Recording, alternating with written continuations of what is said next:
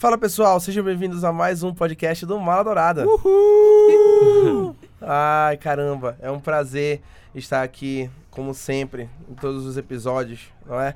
Eu sou Rafael Mendes, o vosso apresentador. Estou aqui com ele, Gabriel Bandeira. Oi, gente, tudo bom? tá animado Quanto hoje, tempo? Gabriel? Quanto tempo, né? Long Desde o- time no see. Desde o podcast de. Qual foi o último que, a gente sei. fez? Foi aquele da. Foi de animação, né? Foi, de animação, é verdade. Ele, Lucas Freitas. E aí, galera, estou muito decepcionado com o tema, porque vocês vão ver por quê. O Lucas tá invencível há, vários episódios no, no podcast, tá aí há muito tempo, já tá quase me destronando. Ô, Né? Calma também, né? calma, assim. Então, E, e a nossa convidada de hoje, Letícia Miziara. Fala galera. E é isso aí. Pessoal, hoje é aquele em que a gente fala de. Decepção. Não fui eu que falei isso, foi o Lucas, tá? Decepção, assim, porque todo mundo Todo sabe mundo aqui que está decepcionado. todos os dias a DC nos decepciona. O Para ato com dela Todos é os dias? decepcionar. Todos os mais uma que a dias. DC me decepcionou Todos de novo. Nos últimos tempos ela tem tentado nos enganar, colocar coisas que vão fazer a gente feliz, mas eu sei que no fundo ela só quer nos decepcionar. Ela tá se esforçando, vai. Com certeza. O- eu, eu lembro de, eu lembro que a maioria das pessoas não gosta do trabalho que a DC tá fazendo. E eu só consigo visualizar o Gabriel falando aquele meme do Cirilo. Você já me encheu a paciência, DC. é o meme do Gabriel. Você já me encheu a paciência, qualquer coisa. Sabe? Hoje a gente vai falar da DC, a gente vai focar mais no, na parte de live actions da DC. A gente sabe que a DC ela tem muito material bacana de animação. Inclusive, ela é exímia. É, é, é, a, é a melhor parte dela em animação. Só que se a gente for falar de animação, não vai caber num podcast só. A gente vai seguir uma linha cronológica, então a gente começa a falar da Era de Ouro da DC nas séries, que são as primeiras séries. Só fazendo uma menção honrosa, né? As séries que começaram todo esse trabalho. Que é o Batman, de 1960, que tem aquela trilha sonora clássica, aqueles efeitos sonoros, o Adam West. Batman.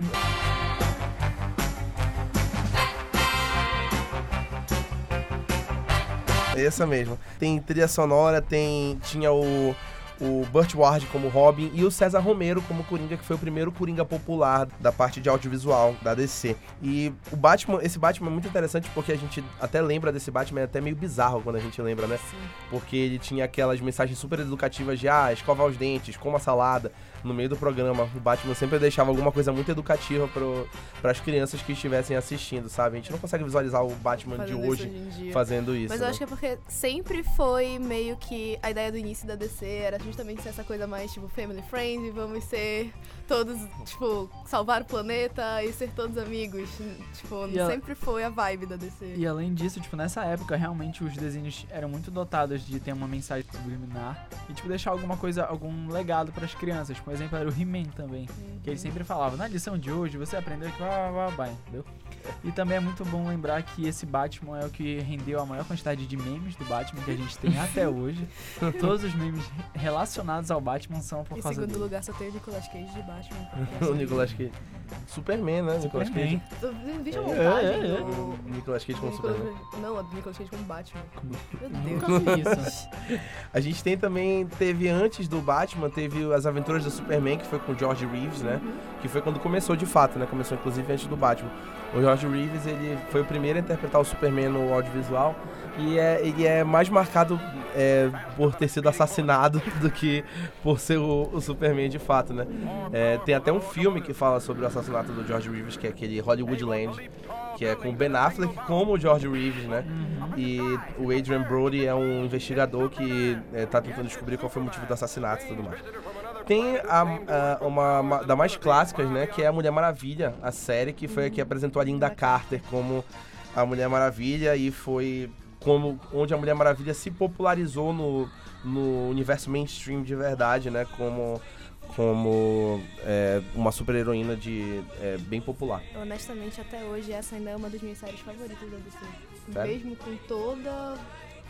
Não sei nem o que dizer daquela série em questão de produção. Mas eu acho que ela foi tão icônica, tão marcante pra, tipo, todas as mulheres que gostam de quadrinhos. Porque foi realmente a primeira representação grande, feminina, com um nome próprio da série. E a Linda Carter tava maravilhosa. aquelas cenas dela, tipo, girando pra virar. Até hoje ela é maravilhosa. Até hoje ela é lembrada. maravilhosa, Até a então- mamãe fala que não é nem fã de, de quadrinho, ela fala. Quando a gente foi assistir o novo Mulher Maravilha, ela, ela disse. Ah, é com aquela mesma atriz do- da série de. não, É, sim. mãe. A série de Aí 1972, o nossa, filme, tu o filme todo é um flashback, assim. Ah, os meus pais sempre falam, não dá pra fazer nada de Mulher Maravilha sem ter, teres como patamar a Linda Linda Carter. Carter. né? Ela Uhum. influenciou não só as atuações da Mulher Maravilha que vieram depois, mas é, a, como ela era é, escrita nos quadrinhos. A, a versão, a Mulher Maravilha passou a ser é, inspirada pela Linda Carter, né, nos quadrinhos. Isso é bem interessante. É, é aquela famosa história do, do personagem que ele impacta, né? A gente vai falar sobre um outro aqui da DC que impactou bastante, que os quadrinhos mudaram totalmente depois que ele é, interpretou o papel, né? A gente também tem a série do Flash, que tinha o John Wesley Shipp como o Flash e até teve o Mark Hamill como o trapaceiro na série, né? Foi em 90 e foi a primeira série, a primeira produção com Flash, inclusive influenciou a série do Flash que veio depois, que nós vamos falar mais ele, até, tarde. ele até aparece, né? É, os dois aparecem, o John Wesley Shipp e o Mark Hamill, né? Eles aparecem. E tem Lois e Clark, que foi uma série diferenciada, porque ela falava sobre o Superman, só que ela focava no, mais na parte amorosa, na- no relacionamento do Superman com a Lois Lane, né? E isso foi bem curioso, pegar um personagem da DC e fazer uma história de amor, tipo uma série romântica, com um super-herói e a namorada dele, né? Que era o Jim Kane, que era o Superman, e a Terry Hatcher era Eu acho, a que Lois isso Lane. foi, eu acho que isso foi um período muito de experimentação da DC também. Tipo, vamos ver do que que dá, vamos tentar pegar um pouco mais do pessoal aqui, um pouco menos na ação. E realmente foi uma série que, tipo, foi muito diferente do que todo mundo esperava quando eu não, obviamente não tava viva quando saiu, mas eu já, tipo, li muito sobre a galera falando que ninguém esperava sobre isso. A galera foi assistir esperando, tipo, uma série do Flash, da Mulher Maravilha com muita porrada e não, era amor. amor. Ninguém queria amor. Você já me encheu a paciência, amor. Amor. Agora a gente passa pro, pra Era de Ouro dos filmes da DC. A Era de Ouro dos filmes da DC foi comandada por basicamente dois super-heróis, o Superman e o Batman, que começou lá nos anos 70 e veio até os anos 90. Os grandes filmes que são responsáveis por popularizar não só os heróis da DC, mas por popularizar os filmes de super-herói em geral. Começou com o Superman de 78, que foi dirigido pelo Richard Donner, e trouxe pra mim e pra maioria de todos os fãs o melhor intérprete do Superman, que é o Christopher Reeve, nesse filme e nos três filmes que vieram depois. E era bem legal, tinha a Margot Kidder com a Lois Lane, que também foi muito boa, o Gene Hackman como Lex Luthor, foram, os, foram as interpretações mais icônicas dos três personagens nas telas foi, foi em Superman, nessa franquia do Superman original. Não foi esse que foi indicado a três Oscars? E ganhou Foi, também. ganhou de melhor, de melhor efeito visual. É, ainda nem tinha Oscar de melhor efeito visual na época direito. Então ele foi. Ele ganhou tipo um prêmio honorário Honorário. de melhores efeitos visuais. Tem aquela cena icônica do quando a, a Lois Lane morre, que aí ela morre num acidente e aí o Superman inverte a rotação do mundo pra voltar no tempo. Aí ele volta e é aquela cena do mundo girando ao contrário e o Superman dando a volta pra salvar a Lois Lane pra ele voltar a tempo. Fisicamente falando, isso tá completamente incorreto. É aquela Mas história. que que Parece- tem fisicamente aquela- Aquele gif da- das três espiãs demais.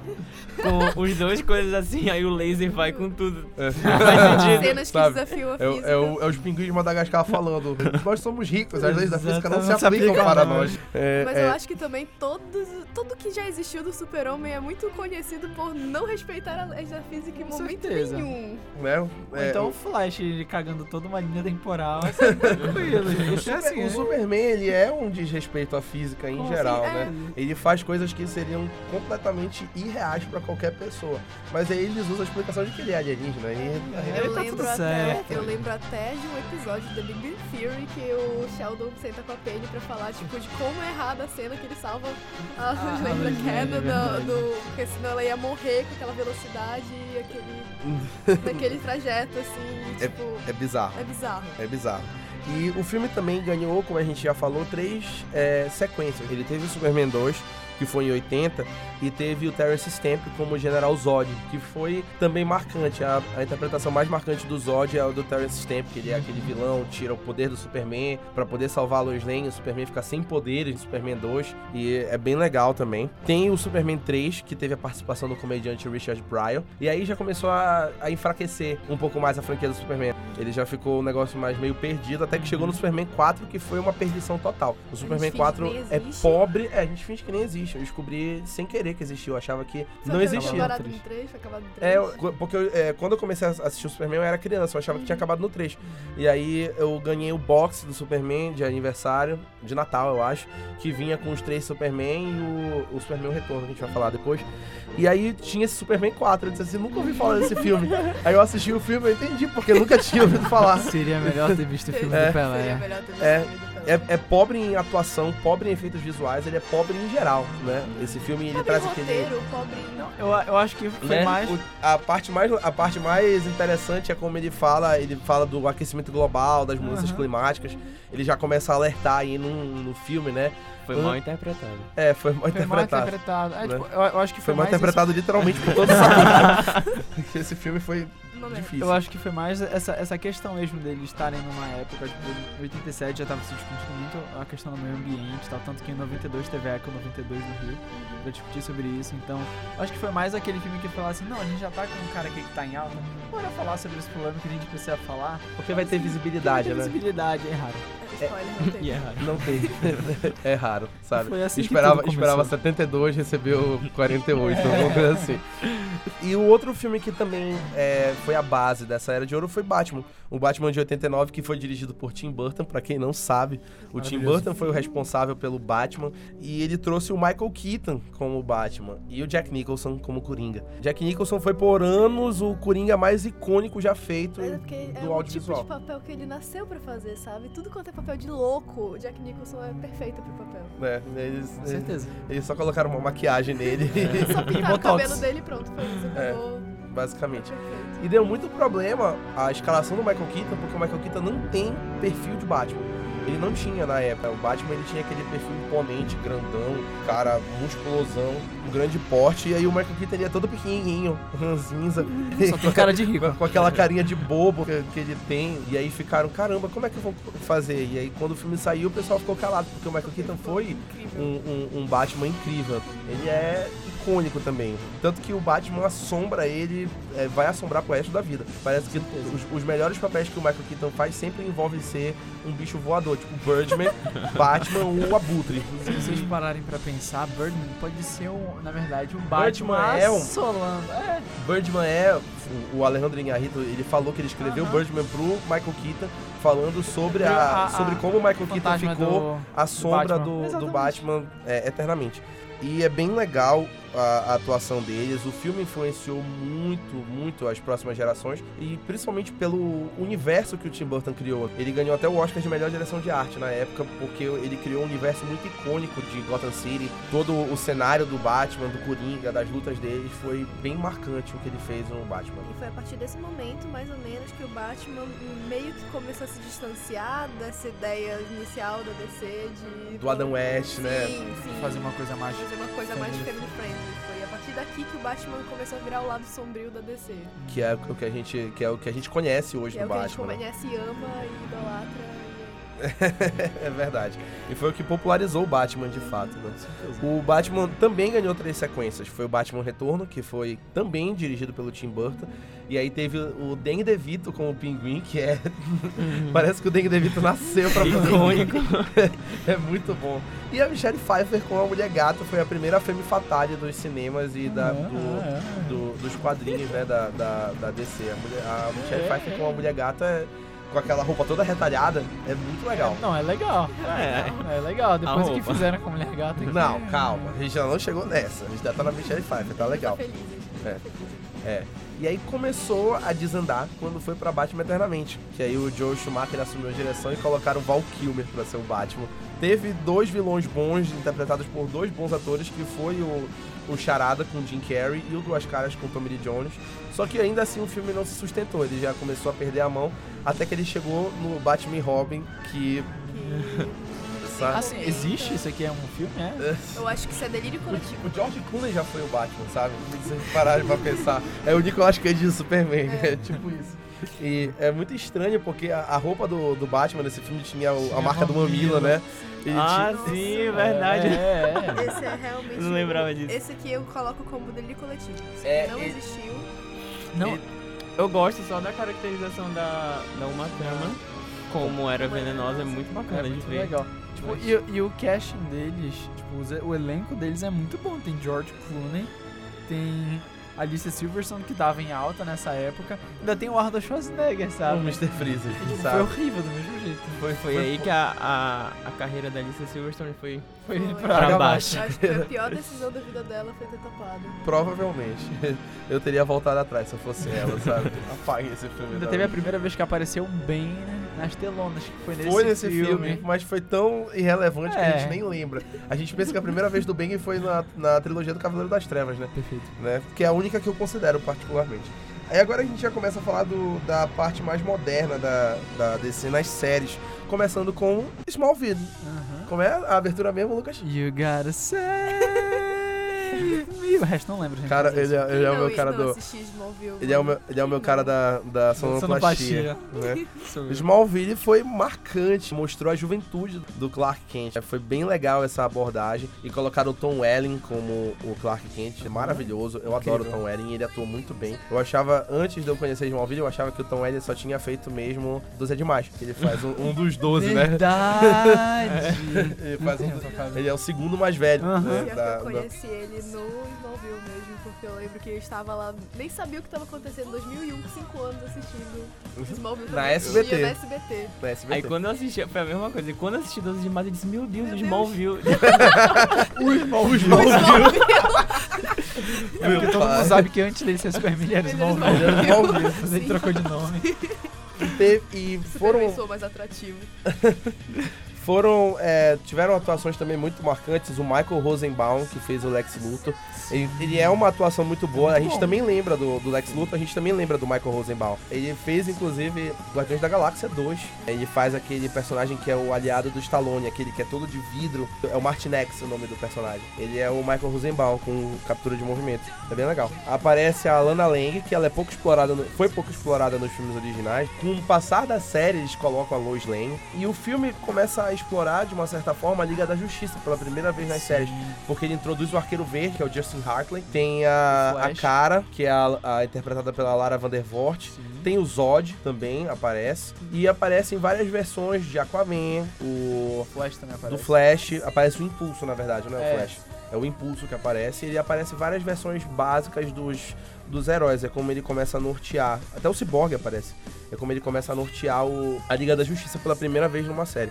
E é bem curioso porque tem participação especial do Christopher Reeve e do Terence Stamp na série. O Christopher Reeve interpreta o Dr. Virgil Swan, que aparece em dois episódios. Uhum. Ele já tava na cadeira de rodas, paralisado, né? Depois do acidente de, de cavalo. E o Terence Stamp, que fez o Zod na franquia original, interpreta o Jorel. no- É, legal. é legal, bem bacana a participação dele. O, o Jorel como personagem icônico, que foi, foi interpretado pelo Marlon Brando, da franquia original né, do Superman. E é bem legal, porque é considerado uma das melhores séries de super-heróis de todos os tempos. Durou 10 anos. É. Passou 10 anos na- no ar. E foram 10 anos que não teve muita queda de qualidade, assim, absurda. Nada que tu não conseguisse ver até o final, assim. Tu não, não morri de desgosto na sexta temporada. É um negócio que É um acontece negócio frequentemente. Que acontece muito. né? E eu acho que é engraçado pensar, porque na minha cabeça eu não lembro muito da série, eu só lembro que eu gostava muito e eu acho que se eu fosse ver hoje em dia eu ia achar até um negócio meio bobo. Perto do Sim, que, de tudo vez. que já evoluiu ah, na DC até agora, mas mesmo assim ainda é uma série que eu tenho um carinho tão grande que, que não, não consigo nem falar não. Sabe o que eu acho engraçado? Eu tava lembrando agora aqui de, de pedaços de Smallville. Eu lembrei do começo de Homem de Aço. Não sei se vocês pararam pra pensar, mas o começo de Homem de Aço parece muito com a série de Smallville. As cenas As iniciais. cenas iniciais, que aparece ele lá na, Na fazenda. e tal. Se vocês pegarem Smallville e forem assistir o começo de Homem de Aço, vocês vão lembrar muito de, de Smallville. Fica aí o desafio. É verdade, eu lembro que quando assisti o É, tipo, é, foi, foi, um, foi uma. Foi um. É- É, intuito deles. Foi um Eu, eu acho que, eu acho que mostra o quão marcante foi Smallville, né? Na, na, pra DC, né? Em geral. É cultura pop em geral. E aí a gente também, também, bem mais recentemente, teve Gotham. Gotham é esplêndido, na minha opinião. Ele, é- eu assisti Gotham todinho, foi sensacional. Foi a primeira vez que eles exploraram, de fato, como foi a infância do Bruce Wayne. Como foi de- logo depois os momentos posteriores ao assassinato do, do- dos pais Wayne, como o Bruce Wayne ficou e como era Gotham naquela época. Tanto que o protagonista da série nem é o Bruce Wayne, de fato, ele é um coadjuvante. O Aham. protagonista é o Gordon, o detetive Gordon, que é interpretado pelo Ben McKenzie de The O.C. né, Uhum. pra quem assistia. E aí ele é bem legal porque ele explora não só o começo dos aliados do Batman, como o Gordon, como o Lucius Fox, como o próprio Alfred, a Mulher Gato. Ele também mostra o começo dos vilões, principalmente. Ele mostra como foi o começo do Coringa, ele mostra como foi o começo do Pinguim, que é o, o Oswald Cobblepot, o Edward bom. Nigma, que é o Charada. Ele mostra vários vilões, até o Victor Zsasz, que não foi explorado, que é um vilão muito, Muito bom do, do Batman, pra mim Uhum. o Rachel Ghul e tem o até o Azrael aparece na série que também é um vilão pouco explorado e que eu acho muito legal Que é um dos maiores vilões, né? é um dos maiores vilões na- nos quadrinhos e tem um tom muito sombrio a série a filmagem a direção de arte da série o tempo todo mostra Gotham escura até quando tá de dia. E aí é bem legal essa ambientação de Gotham como uma, uma cidade sombria como um lugar tipo sem lei. É, Gotham passa isso muito bem até porque é, é totalmente imersa na polícia que o protagonista é o Gordon. Então mostra dentro da polícia mostra todo o trabalho que a polícia tem em Gotham que desde os quadrinhos até a- o audiovisual não é nada fácil ser policial em Gotham. Com O que certeza. eu mais amo nessa série é porque ela meio que cobre todo o anseio de um jovem nerd de saber o que aconteceu antes. né? Todo Aham. jovem nerd quer um prequel, quer saber onde, como foi que as coisas chegaram ali. E essa foi a série que, tipo, mostrou tudo, sabe? E é isso, eu só muito amor- morro de amores por essa série por isso, porque eu sempre fui apaixonada por toda a história do, de Gotham em geral. Tudo em Gotham me fascina. E não tinha até então algo visual, tipo, de audiovisual sobre. É realmente bem isso, porque, tipo, tu começa a ver que é, Gotham, desde, desde quando se começou a se banhar naquele crime mais pesado, que, tipo, começaram a aparecer esses vilões, e a polícia não conseguia dar conta, então tu já conseguia perceber que faltava alguém pra colocar a, a, a ordem na casa, sabe? E tu começa a ver que, tipo, Bruce Wayne vai crescendo durante a série, né? Ele vai descobrindo, vai é, aumentando, vai aumentando, tipo, vai treinando, vai fazendo as coisas. Ele começa, eu acho que no final da série ele já começa a atuar, né? Como, Sim. como vigilante. E é muito legal, porque tu vai vendo que, tipo, tem, já tem esse, esse, esse espaço que nos filmes a gente vê mais ou menos, que realmente existe, mas nunca foi tão explorado. É, pela, a gente- pela primeira vez foi construído. Construído, exatamente. E, tipo, a gente vê as motivações dos vilões. Eu acho a criação do Coringa nessa série primorosa. Primorosa. O Coringa nessa série tá incrível. leu o dicionário de vem pra cá gostei Fazendo muita petição. Eu também gosto, eu gosto da, da origem de todos os vilões, porque eu acho que eles colo conseguem colocar a motivação certinha de cada um. Então, eu gosto muito de Gotham. E Gotham também foi responsável por introduzir uma vilã original, que não tinha nos quadrinhos, que eles criaram a vilã pro universo e introduziram ao cânone, que é a Fish Moon, que é interpretada pela Jada Pinkett Smith, né, da gloriosa família Smith. E a Fish Moon, ela é tudo. Sem ela, não tem o começo de Gotham todinha. Ela domina a primeira temporada mais do que qualquer outro ator, e eu acho fantástico. É mais uma prova de que a Jada Pinkett Smith, ela é uma atriz sem precedentes. E né? eu acho que é muito. Eles fizeram isso de uma forma muito boa, que é um movimento muito arriscado. Quando tu colocas algo que não tem no quadrinho, quando tu mexes com esse tipo de coisa, ou tu fazes de uma forma esplêndida, que não tem como falar mal, ou caga tudo e ninguém vai gostar e vão falar muito mal. E eles souberam medir exatamente a forma de introduzir ela no, no universo. Isso é verdade. Agora a gente vai passar pra era moderna dos filmes, pros filmes mais populares agora da DC que vieram desde os anos 2000 até até mais recentemente, começando com Ainda dá tempo de a gente tirar isso, Rafael. Ainda dá tempo de a gente tirar Mulher isso, Gato. Rafael. Ainda dá Mulher tempo gato. de Droga, colocar. Rafael. Ainda dá tempo de colocar na caixinha de delírio coletivo também. Mulher Gato. Mulher Gato no delírio coletivo. Aconteceu de verdade, Mulher Gato, sabe? Foi uma adaptação livre, obviamente, um negócio, sabe? Eles Tipo assim, o cara levaram- fez, o cara fez Eles do jeito levaram, que ele eles quis. levaram a palavra livre muito ao extremo, sabe? Sério. Porque, gente, tem a Foi. teoria na internet, né, de que na verdade a, a, a tempestade tomou drogas muito pesadas e Alucinou. Alucinou. alucinou e imaginou que ela era a mulher gata. Pode ser. Pode ser. É, é- Eu prefiro pensar nisso. Essa piada vem porque a Halle Berry, que interpreta a Tempestade nos X-Men, é quem faz a Mulher Gato aqui no filme da Mulher Gato. A gente nem vai falar muito porque Mulher Gato foi um fiasco. Foi horrível, foi horrível. Foi horrível, sabe? Tipo assim, eu não sei. Não tem nada que salve nesse filme. Nem a interpretação, nem o roteiro, nem, Nem a ambientação, visuais, nem construção. Nada, Nada. nada, nada. Nada. Ela tinha um exército de gatos. Sim. Ela tinha um exército de gato, sabe? E esse filme já era desastroso desde o trailer. O trailer de Mundo de Gato é podre. É um dos piores trailers que eu já vi na minha vida, se não o pior. Pior. Sério, nem o trailer me empolgou. Foi horrível. Tanto que a gente já vai parar de falar agora. Agora, próximo. Aí a gente já começa a falar de um filme já mais aceito, que é Constantine. Maravilhoso. Constantine É é, um queridíssimo dos fãs, Uhum. sabe? Independente da- do que a crítica falou, não ligo pra crítica. Pra É, crítica, eu amei é, esse filme. os fãs adoram esse filme por um detalhe que tem duas palavras: Keanu Reeves. A gente ama esse filme porque tudo que o Keanu Reeves toca é perfeito. Tu- é, t- O Keanu Reeves é o Midas da, da mídia hoje, né? O Keanu Reeves interpreta o Constantine, que é um personagem dos quadrinhos da Vertigo, que é uma ala É um mais sombria DC, da, da DC, né? É os quadrinhos da Hellblazer, que Uhum. mostra o John Constantine, que é um exorcista, que é o, é o nosso exorcista favorito da, da, da cultura pop.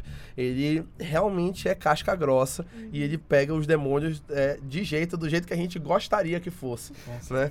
É bem legal. E o elenco de Constantine é muito bom. Tem a Rachel Wise, né? Ela interpreta as gêmeas Dodson.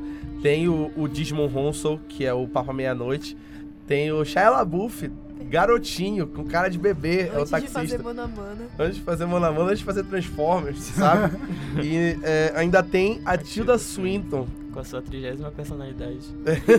Ela interpreta o Anjo Gabriel, sabe? Eu penso, quem mais poderia interpretar o Anjo Gabriel? Aí eu penso, Tilda Swinton, quem mais? Ninguém. Só Tilda Swinton. Pra mim, Eu só acho ela. que ela poderia interpretar qualquer coisa. Qualquer coisa. Qualquer coisa. Ela Ela, pode- é tipo. Ela poderia interpretar até ela mesma, se ela com quiser. Com certeza. né? E o Peter Stormare como o Lucifer. Peter Stormare, pra quem é, não conhece, ele é o John Abruzzi do Prison Break. É, É. O cara, o cara ele é um monstro.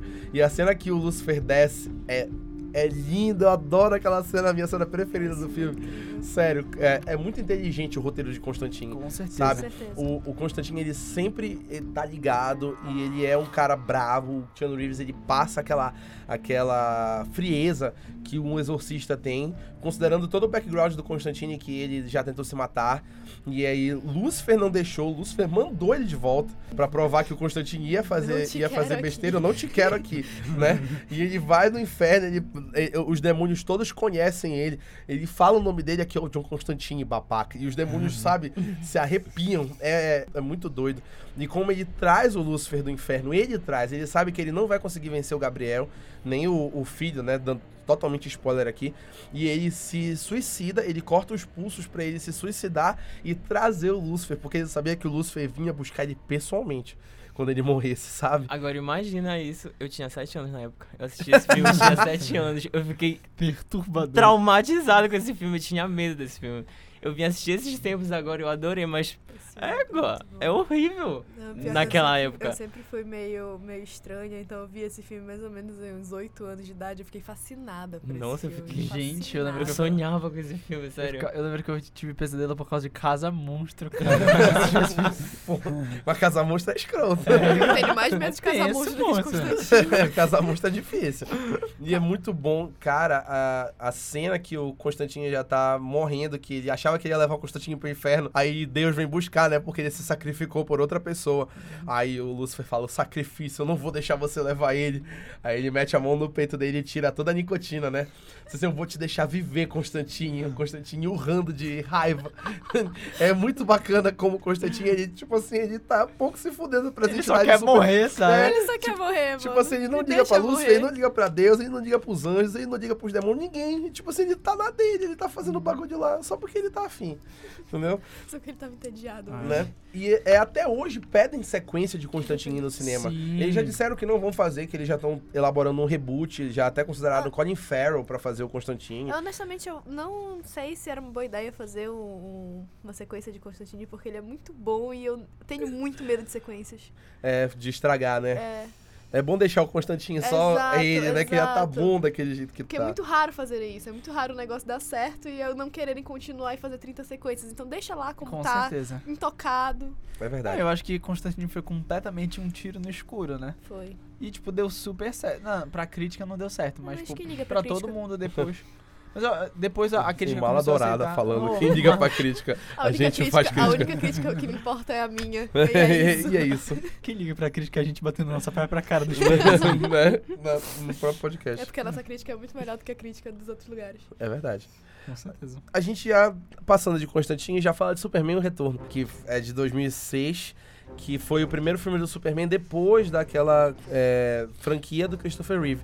Foi quando eles colocaram Brandon Routh como Superman. O filme foi dirigido pelo Brian Singer antes dele ser exposto por toda, todas as merdas que ele fez. E teve o, o, o Brandon Routh como o Superman e o Kevin Spacey como o Lex Luthor. Tudo de E o ruim né? O Kevin Spacey também antes de ser exposto. Aparentemente, o único que não, não fez besteira foi o Brandon Ralph. A besteira dele foi ser o Superman e o pessoal fala mal. O pessoal reclama muito desse filme, principalmente porque o filme ele dura muito. Ele tem duas horas e meia de duração do Superman o Retorno. E ele tem pouca ação. Ele é muita história, muito diálogo, muito background, mas ele não tem muita ação. Ele tem cenas memoráveis, que é aquela cena que dá um tiro no olho do Superman que bate a, a bala massa e cai, a cena do avião, que é uma, cena, uma das melhores cenas de super-heróis, a cena dele salvando o avião e descendo calmamente no estádio. Aquela cena ela é Linda. fantástica. Mas ele tem pouquíssima cena de ação no todo, apesar das atuações boas. E, e aqui ainda era num momento que os filmes de super-herói ainda não estavam tão voltados assim pra história. Aham. É, esse-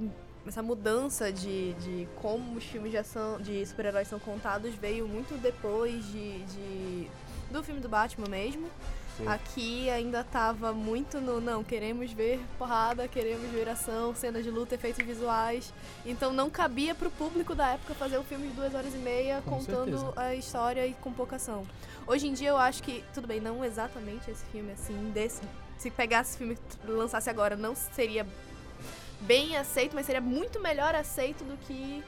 Foi na época que foi 2016, lançado. É, tipo, de é- 2006. é- é um filme muito, muito. Eu acho que é um filme mais conceitual, sabe? Porque ele realmente não. Ele quer, ele quer explorar o Clark Kent, sabe? Uhum. Quem é o, o, o cara que tem que lidar com os seus superpoderes, que, tipo, que nem é o cara que é o cara mais forte da Terra, mas tem que se controlar. É mais isso, sabe? Tanto que eles. O filme, inclusive, se passa no mesmo universo do Christopher Reeve. Sim. Tanto que eles ainda usam os áudios do Marlon Brando como o Jorel, quando ele visita a Fortaleza da Solidão. Ainda é no mesmo universo. Ah, Era pro filme ter sequências, era pra ele ter uma franquia nova, mas as sequências foram canceladas, né? E não teve mais Superman. Foi nessa É, época que pensaram em fazer o, o filme da Liga da Justiça, não foi? Foi, que foi, inclusive, era pra ser dirigido pelo George Miller, né? Do, Aham. do Mad Max. Ele tinha toda a galera pronta já, todo o elenco montado, mas não saiu do papel. E aí, depois do Superman, o retorno vem Watchmen.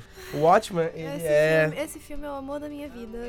O Watchman é o amor da minha vida. Tudo relacionado ao Watchman, história, teorias, as- tudo. Eu amo o Watchman. Eu gosto muito de Watchmen porque parece que o Watchmen foi é, é, filmado no quadrinho, entendeu? Foi- Parece que o. Zack Snyder, que é o diretor, é o melhor trabalho do Zack Snyder pra mim.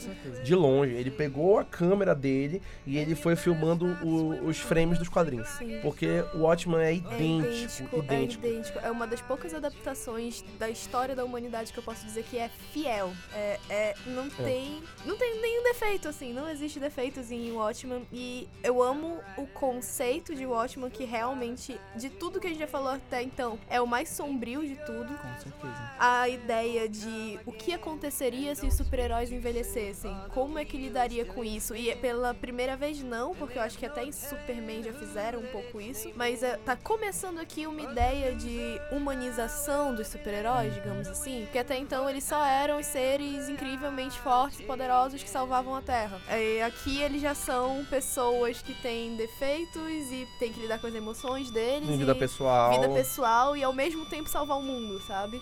É mu- Então, todo o conceito de Watchmen de, e toda essa atmosfera sombria que é típica da Vertigo, tipo, é a Sim. Vertigo aqui.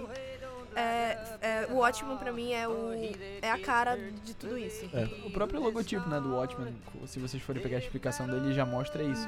Que é o, o Smile com uma gota de sangue. Sangue, Isso. sim. Que isso mostra que, tipo, a, a, a infância acabou. Que o conto de fadas não é, não é totalmente assim, entendeu? Que o mundo real não é, não é um conto de fadas, é muito sombrio. Eles mostram por quê. E eu sou apaixonada por como eles conseguem trabalhar em cada um dos personagens um tipo de problema pessoal diferente. Chega o Dr. Manhattan, que eu tinha muito problema com o Dr. Manhattan, já até falei contigo sobre isso, porque eu não conseguia conceber a ideia de que um herói que é basicamente Deus, porque não O existe Dr. Manhattan, nada. ele, ele manipula a matéria, Ele manipula né? a Pra quem matéria, não, não, existe nada do é o- que ele não possa fazer. Ele é o único personagem que tem superpoderes em Watchmen. E ele manipula a matéria. E a- o fato dele ter esse superpoder é a crítica, É, né? e aí é um super-herói super poderoso, vamos fazer um spoilerzão aqui, que simplesmente o cara aceita ser mascote do governo, aceita qualquer coisa. Foi só quando eu fui ler, tipo, Before Watchman e realmente tentar entender o lado do personagem que eu consegui compreender que na realidade o fato dele ser tão poderoso que desestimulou ele a qualquer coisa da vida, porque ele pode fazer o que ele quiser, ele sabe presente, passado, futuro, ele pode ir pra onde ele quiser. Então não tem graça na vida, não tem nada que faça ele se sentir animado com a existência. É o, é o preço que se paga por ser super poderoso, né? É. certeza. Tem coisas que não valeriam a pena, E né? até então só existia, tipo, antes, antes quem era o, o super-herói mais incrivelmente forte da DC sempre foi o super-homem. E ele nunca pareceu ter conflitos morais,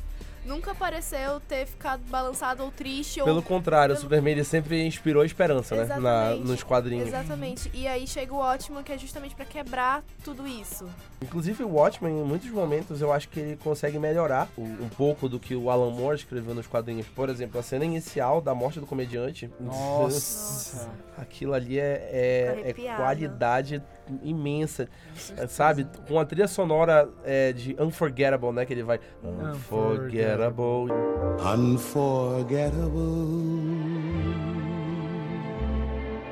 O comediante lá na porrada monstruosa, né? Tentando se salvar. E tipo assim, é tudo uma piada, né? E aquela cena dele sendo jogado. Que lindo. Ele quebrando o vidro, vidro sendo jogado pela janela, lenta. caindo em câmera lenta. A famosa câmera lenta de Zack, Zack Snyder. Nunca, nunca gostei tanto de uma câmera lenta do Zack Snyder como em Watchmen. né? E o, o filme em si, a, a- o conceito do vilão do Ozymandias, né? Que ele é um vilão assim como nenhum outro. Eu adoro aquela cena que o Coruja com o Rorschach chegam no- lá na base, né? E diz assim, você acha que a gente vai deixar você fazer isso? A gente vai te impedir. Aí ele fala, impedir? Você acha que eu sou um super-herói de quadrinho? Meu plano já tá em ação há 35 minutos atrás. Sabe? E aí a gente fica... Hã? E é um Tipo assim, a gente vai até o final esperando que que, ele... vai, que vai dar tudo É, certo. que vai dar tudo vai certo, ficar- que os heróis vão salvar, porque essa é a ideia que a que gente tem, é né? filme de super-herói. E Que o herói vai Watchmen salvar nos tudo. 45 do segundo tempo. Aí o Não, Watchmen o vem, tipo, Watchmen- não vai Não, salvar. não vai salvar, Que é vida real, bebê. Aqui é vida real, Chuchu, exatamente isso. Não vai salvar, mano. Não vai, isso aqui vai dar merda. Entendeu? E a galera é tipo, ou tu odeia o Watchmen, ou tu ama o. Eu Tem gente. não consigo conceber também A alguém que ideia, odeia de não, a ideia de odiar o Watchmen não, não, entra na minha cabeça. sabe? Não consigo. Tipo a pessoa assim. tem que ser muito, muito iludida com, com a vida pra achar que o Watchmen não é a, a realidade que- do que seria realmente se existissem super-heróis. Gabriel Bandeira. É. Não, nunca assisti. Por isso que eu estou calado. Menos mal. Quem não bem, gosta de deveria Watchmen é assistir. nazista. Quem não gosta Eu de vou assistir Watchmen é agora por causa da nazista. série, né, que vai ter. Sim, a gente vai falar da- mais tarde. Aí, além do, do Watchmen, a gente já vai falar agora de dois filmes que não foram tão legais assim quanto o Watchmen que vieram Não, depois. não é assim também. Pô, peraí. Vai defender o filme do Lanterna Pô, Verde. Peraí, certeza, calma. gente. Tem primeiro, tem Jonah Rex. Jonah Rex a gente vai falar muito rápido Esse porque filme Jonah Rex, ele tá no mesmo ele tá no mesmo patamar da, da Mulher Gato, sabe? Eles colocaram o Josh Brolin Ai, eu vou ver na, esse filme. Josh Brolin na, express, na, na esperança de salvar o Jonah Rex, que é um dos personagens também mais icônicos, ele é da Vertigo, se eu não me engano também. Uhum. E eles colocaram um elenco monstruoso, tem John Malkovich, tem Michael Fassbender, Tem Megan Fox, Tem não, Megan-. Megan Fox, Olha, honestamente, eu acho que Megan Fox é um mau sinal. Will Arnett, Wes Bentley, sabe? E ainda assim o filme foi um fracasso. O filme ele é ruim de toda forma, Ele, sério. é, ele é um filme ruim no nível de que eu não vi. Eu já vi, tipo, os piores filmes da DC, todos, e eu nem lembrava da existência desse. Jonah Rex não é, aquele, não é um cowboy, alguma coisa É, assim? que tem uma cicatriz. Que tem uma cicatriz. Ah, nem Eu já li o quadrinho de, do, do Jonah Mas o Rex. quadrinho é muito O bom. Jonah Rex depois aparece em Legends of Tomorrow numa versão justa. Né? Uma versão boa. E aí, depois do Jonah Rex, no ano seguinte, teve Lanterna Verde. Eu vou defender o Lanterna Eu vou Verde. defender Lanterna Verde Sabe só por quê? por causa do. Do Porque do o grande Ryan Reynolds e a Blake Lively, Lively eles se conheceram nesse filme. Não. Só por causa Ah, pô, grandes coisas. Olha, Não, eu acho que é um assim, filme ruim por um amor verdadeiro. É, Eu, eu acho tipo assim, que pra- pelo amor verdadeiro, Com custou-nos. tudo vale, um- tudo um- vale. A, a, custou-nos a ideia do nosso super-herói, né? Não, é muito legal. Eu pô. não gosto do Lanterna Verde. Não gosto do personagem Lanterna Verde, porque porque ele não é um superpoder. Não é um superpoder a força de vontade. Ninguém, ninguém se sente Ah. motivado pela força de vontade. Se sente motivado pela força do ódio. Que já é o Lanterna, Lanterna Vermelha. Vermelha. né? Sim. Já é então o- eu já não sou fã do Lanterna Verde. E o filme também não ajuda nem um pouco. Não, e o engraçado é que tem, tem um. quem aí já jogou Injustice, tem, Uhum. um, tem um negócio que o, que o Hal Jordan quase vira uma lanterna vermelha. Só que o, o senso dele de ser, da força de vontade dele é tão grande. Eu acho isso legal, tipo, eles não exploram isso no filme. Babaca. Mas realmente, não, não é babaca. A Lanterna Verde nos presenteia com tantas coisas, tipo, mostra pra gente, é, pela primeira vez, ver um live action de todos os. A, da tropa de lanternas. Tipo, eles fazem isso, eles pegam as lanternas que mais são, são vistas nos quadrinhos e colocam no filme. É, eles mostram o Lanterna Amarela, que eu esqueci o nome dele. Sinestro. O Sinestro. E mostram lá a origem do medo. E eu acho que acima de tudo, eles presenteiam a gente com o fracasso do Ryan Reynolds, que ele foi tentar reverter em Deadpool. Então eu acho que se não tivesse Lanterna Verde, nunca teria Deadpool. Então eu falo assim, eu agradeço Lanterna Verde. Eu acho que ele teria feito o Deadpool de qualquer forma, porque o Deadpool sempre foi o personagem preferido Mas talvez, dele. é, não né? sei. Eu, na minha cabeça, eu acho que ele nunca, ele não, não teria chegado, não teria existido Deadpool pra ele fazer. É muito a gente não tá- já tá trabalhando numa área assim que é de Hum, possibilidades, já- que não do é. campo das do ideias. campo das né? ideias. Então, eu só acho que o filme não devia existir mesmo. O elenco do, do Lanterna Verde ele é muito bom. Além do Ryan Reynolds, além da Blake Lively, que a gente já Nossa. falou que eles se conheceram no filme, se casaram depois e hoje são um dos casais mais lindos de Da face Hollywood, da né? Terra. né? Da face da Terra. Tem o Peter Sarsgaard como vilão do filme. Tem o Geoffrey Rush, ele dubla o Geoffrey Rush e o Michael Clark Duncan, eles dublam dois Lanternas Verdes que são em CGI, que são feitos. Tem o Temuera Morrison, que depois veio fazer Aquaman como o pai do Aquaman. Ele faz o Abin Sur, que é o Lanterna que morre, e passa o anel pro Passa Hal Jordan. Tem o Tim Robbins como diretor lá da agência de aviação, de onde o Hal Jordan trabalha. E tem também o Taika Waititi, que veio dirigir o Thor Ragnarok depois, né? Ele também participa como o melhor amigo do Hal Jordan no filme. E além deles tem a Angela Bassett, que é a, virou a Ramonda, a mãe do Pantera Negra. Ela faz a Amanda Waller, a primeira versão da Amanda Waller nos cinemas. E o Mark Strong, que virou também vilão depois, o Dr. Silvana, ele faz o Sinestro, que é- é- descobre a, a- a lanterna amarela, que é a lanterna do medo e tudo mais e tal. Que também pra mim é uma excelente motivação, diferente de falta de vontade. É. Assim, é isso. Eu, acho que a, a DC poderia tentar fazer de novo uma Lanterna Verde. Eu acho que não com Hal Jordan, porque não tem como. O Hal Jordan é o, é o Lanterna mais forte, então é muito difícil tu achar um ator que consiga es- expressar tudo, toda a grandiosidade do Hal. Mas eu acho legal se eles pegassem, tipo, John Stewart, que tem vários, tem vários atores que, que eu acho que conseguiriam fazer um bom John Stewart e colocassem no. fazer um universo novo da, do Lanterna. Tem a. e- Eles anunciaram, né, que ia ter o filme do Tropa dos Lanternas Verdes, Sim. que eles iam trabalhar com vários lanternas, né? E eles estavam negociando com o Tom Cruise pra ele ser o Hal Jordan, entendeu? Só que no roteiro original era pro Tom Cruise ser o Hal Jordan velho que recruta o John Stewart e morre. E o Tom Cruise não aceitou porque ele não queria morrer no começo do filme, ele queria ficar o filme todo. né? Flashback existe pra quê, bebê? Né? E É, aí estavam tem em negociações ainda até um Ele tem tempo que atrás. entender que não tem dinheiro pra Flashback pagar ele pro filme inteiro. E aí a gente chega na melhor parte dos filmes da A DC, gente chega na melhor até parte hoje, da DC. na melhor parte da DC em geral, na parte do live action, né? É, da parte do live action. Que é a trilogia do Cavaleiro das Trevas, que é Uhum. quando É. eles pegaram e investiram no, no Batman pesado, né? E fizeram aquela trilogia Eu maravilhosa. acho que essa é a melhor trilogia de super-heróis que tem Sim, mundo. sim, sim, no sim, cinema, É assim, porque... Com sim, certeza. com certeza, Perfeito. Com certeza. Todos aqui concordamos com É. isso, então podemos continuar aqui. Dirigido pelo Christopher Nolan, que é um, é um gigante do cinema, né? Um Christopher dos Nolan melhores diretores. É um dos melhores diretores, não tem um filme do Christopher Nolan que seja ruim. Eu, eu falo com tranquilidade. E parece que quanto mais filme ele faz, melhor ele fica. Mas- né? ficando- É incrível. É verdade. E aí, no Cavaleiro das Trevas, ele aplicou o melhor que ele tinha pra fazer essa trilogia maravilhosa e trazer o Batman para um universo mais realista ainda do que ele já estava inserido. O Batman do Cavaleiro das Trevas é um Batman completamente palpável, não só por ele, mas pelos vilões dele. Então é um negócio que aconteceria de verdade, entendeu? E é o, o que eu tava falando mais cedo, que foi realmente o marco da mudança no tom dos filmes de super-herói. A partir daqui não é mais uma brincadeira de criança, não é mais filme pra família, não é mais vamos sempre ter a melhor situação possível e vai dar tudo certo no final. Aqui não, aqui é realidade. E, o- e é- é- é- é- não, é, não é errado dizer que a trilogia do Cavaleiro das Trevas inspirou a própria Marvel Com a certeza, fazer os filmes dela depois, porque Essa- foi depois desse tom sombrio e realista que a Marvel começou a fazer o final dela agora, Uhum. de Guerra Infinita, Ultimato, que as coisas realmente, tipo assim, não vão dar sempre certo. Vai dar alguma coisa errada, entendeu? não é algo pequeno. Esse, tipo, não é algo errado tu falares que esse filme mudou totalmente o rumo dos filmes de super-herói, que essa trilogia mudou o rumo dos filmes de super-herói pra sempre. Porque agora é algo sério. Tanto É. que até então filme de super-herói era visto como algo bobo. Uhum. Aqui não é mais. Aqui já é algo sério, algo digno de premiações, qual- tipo, e que realmente é levado a sério. Isso. Esse, essa trilogia do, do Cavaleiro das Trevas, ela. O Nolan tentou dar uma visão muito atípica do que a gente via do, do Batman.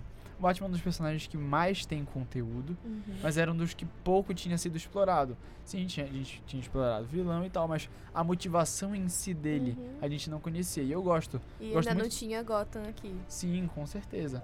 E eu acho muito legal da. Eu gosto muito do primeiro filme do, do, do Batman. Batman E- Begins. Batman Begins, que mostra como ele foi lá, como ele foi treinado pelo Ra's al Ghul e toda a parada lá. Tanto que o Ra's al Ghul é o vilão do primeiro filme. E eu acho muito legal, porque é, é como se fosse o rito de passagem dele. Ele se torna realmente o Batman, o todo-poderoso e é É e inter- todo mundo fica com medo dele depois que ele, que ele vence o demônio da vida dele, do Ra's al Ghul. É interessante porque o primeiro filme do Batman, que é aquele do Michael Keaton, ele não mostra a origem. Ele só mostra, tipo, o Michael Keaton já aparecendo com o Bruce Wayne já na ativa como Batman.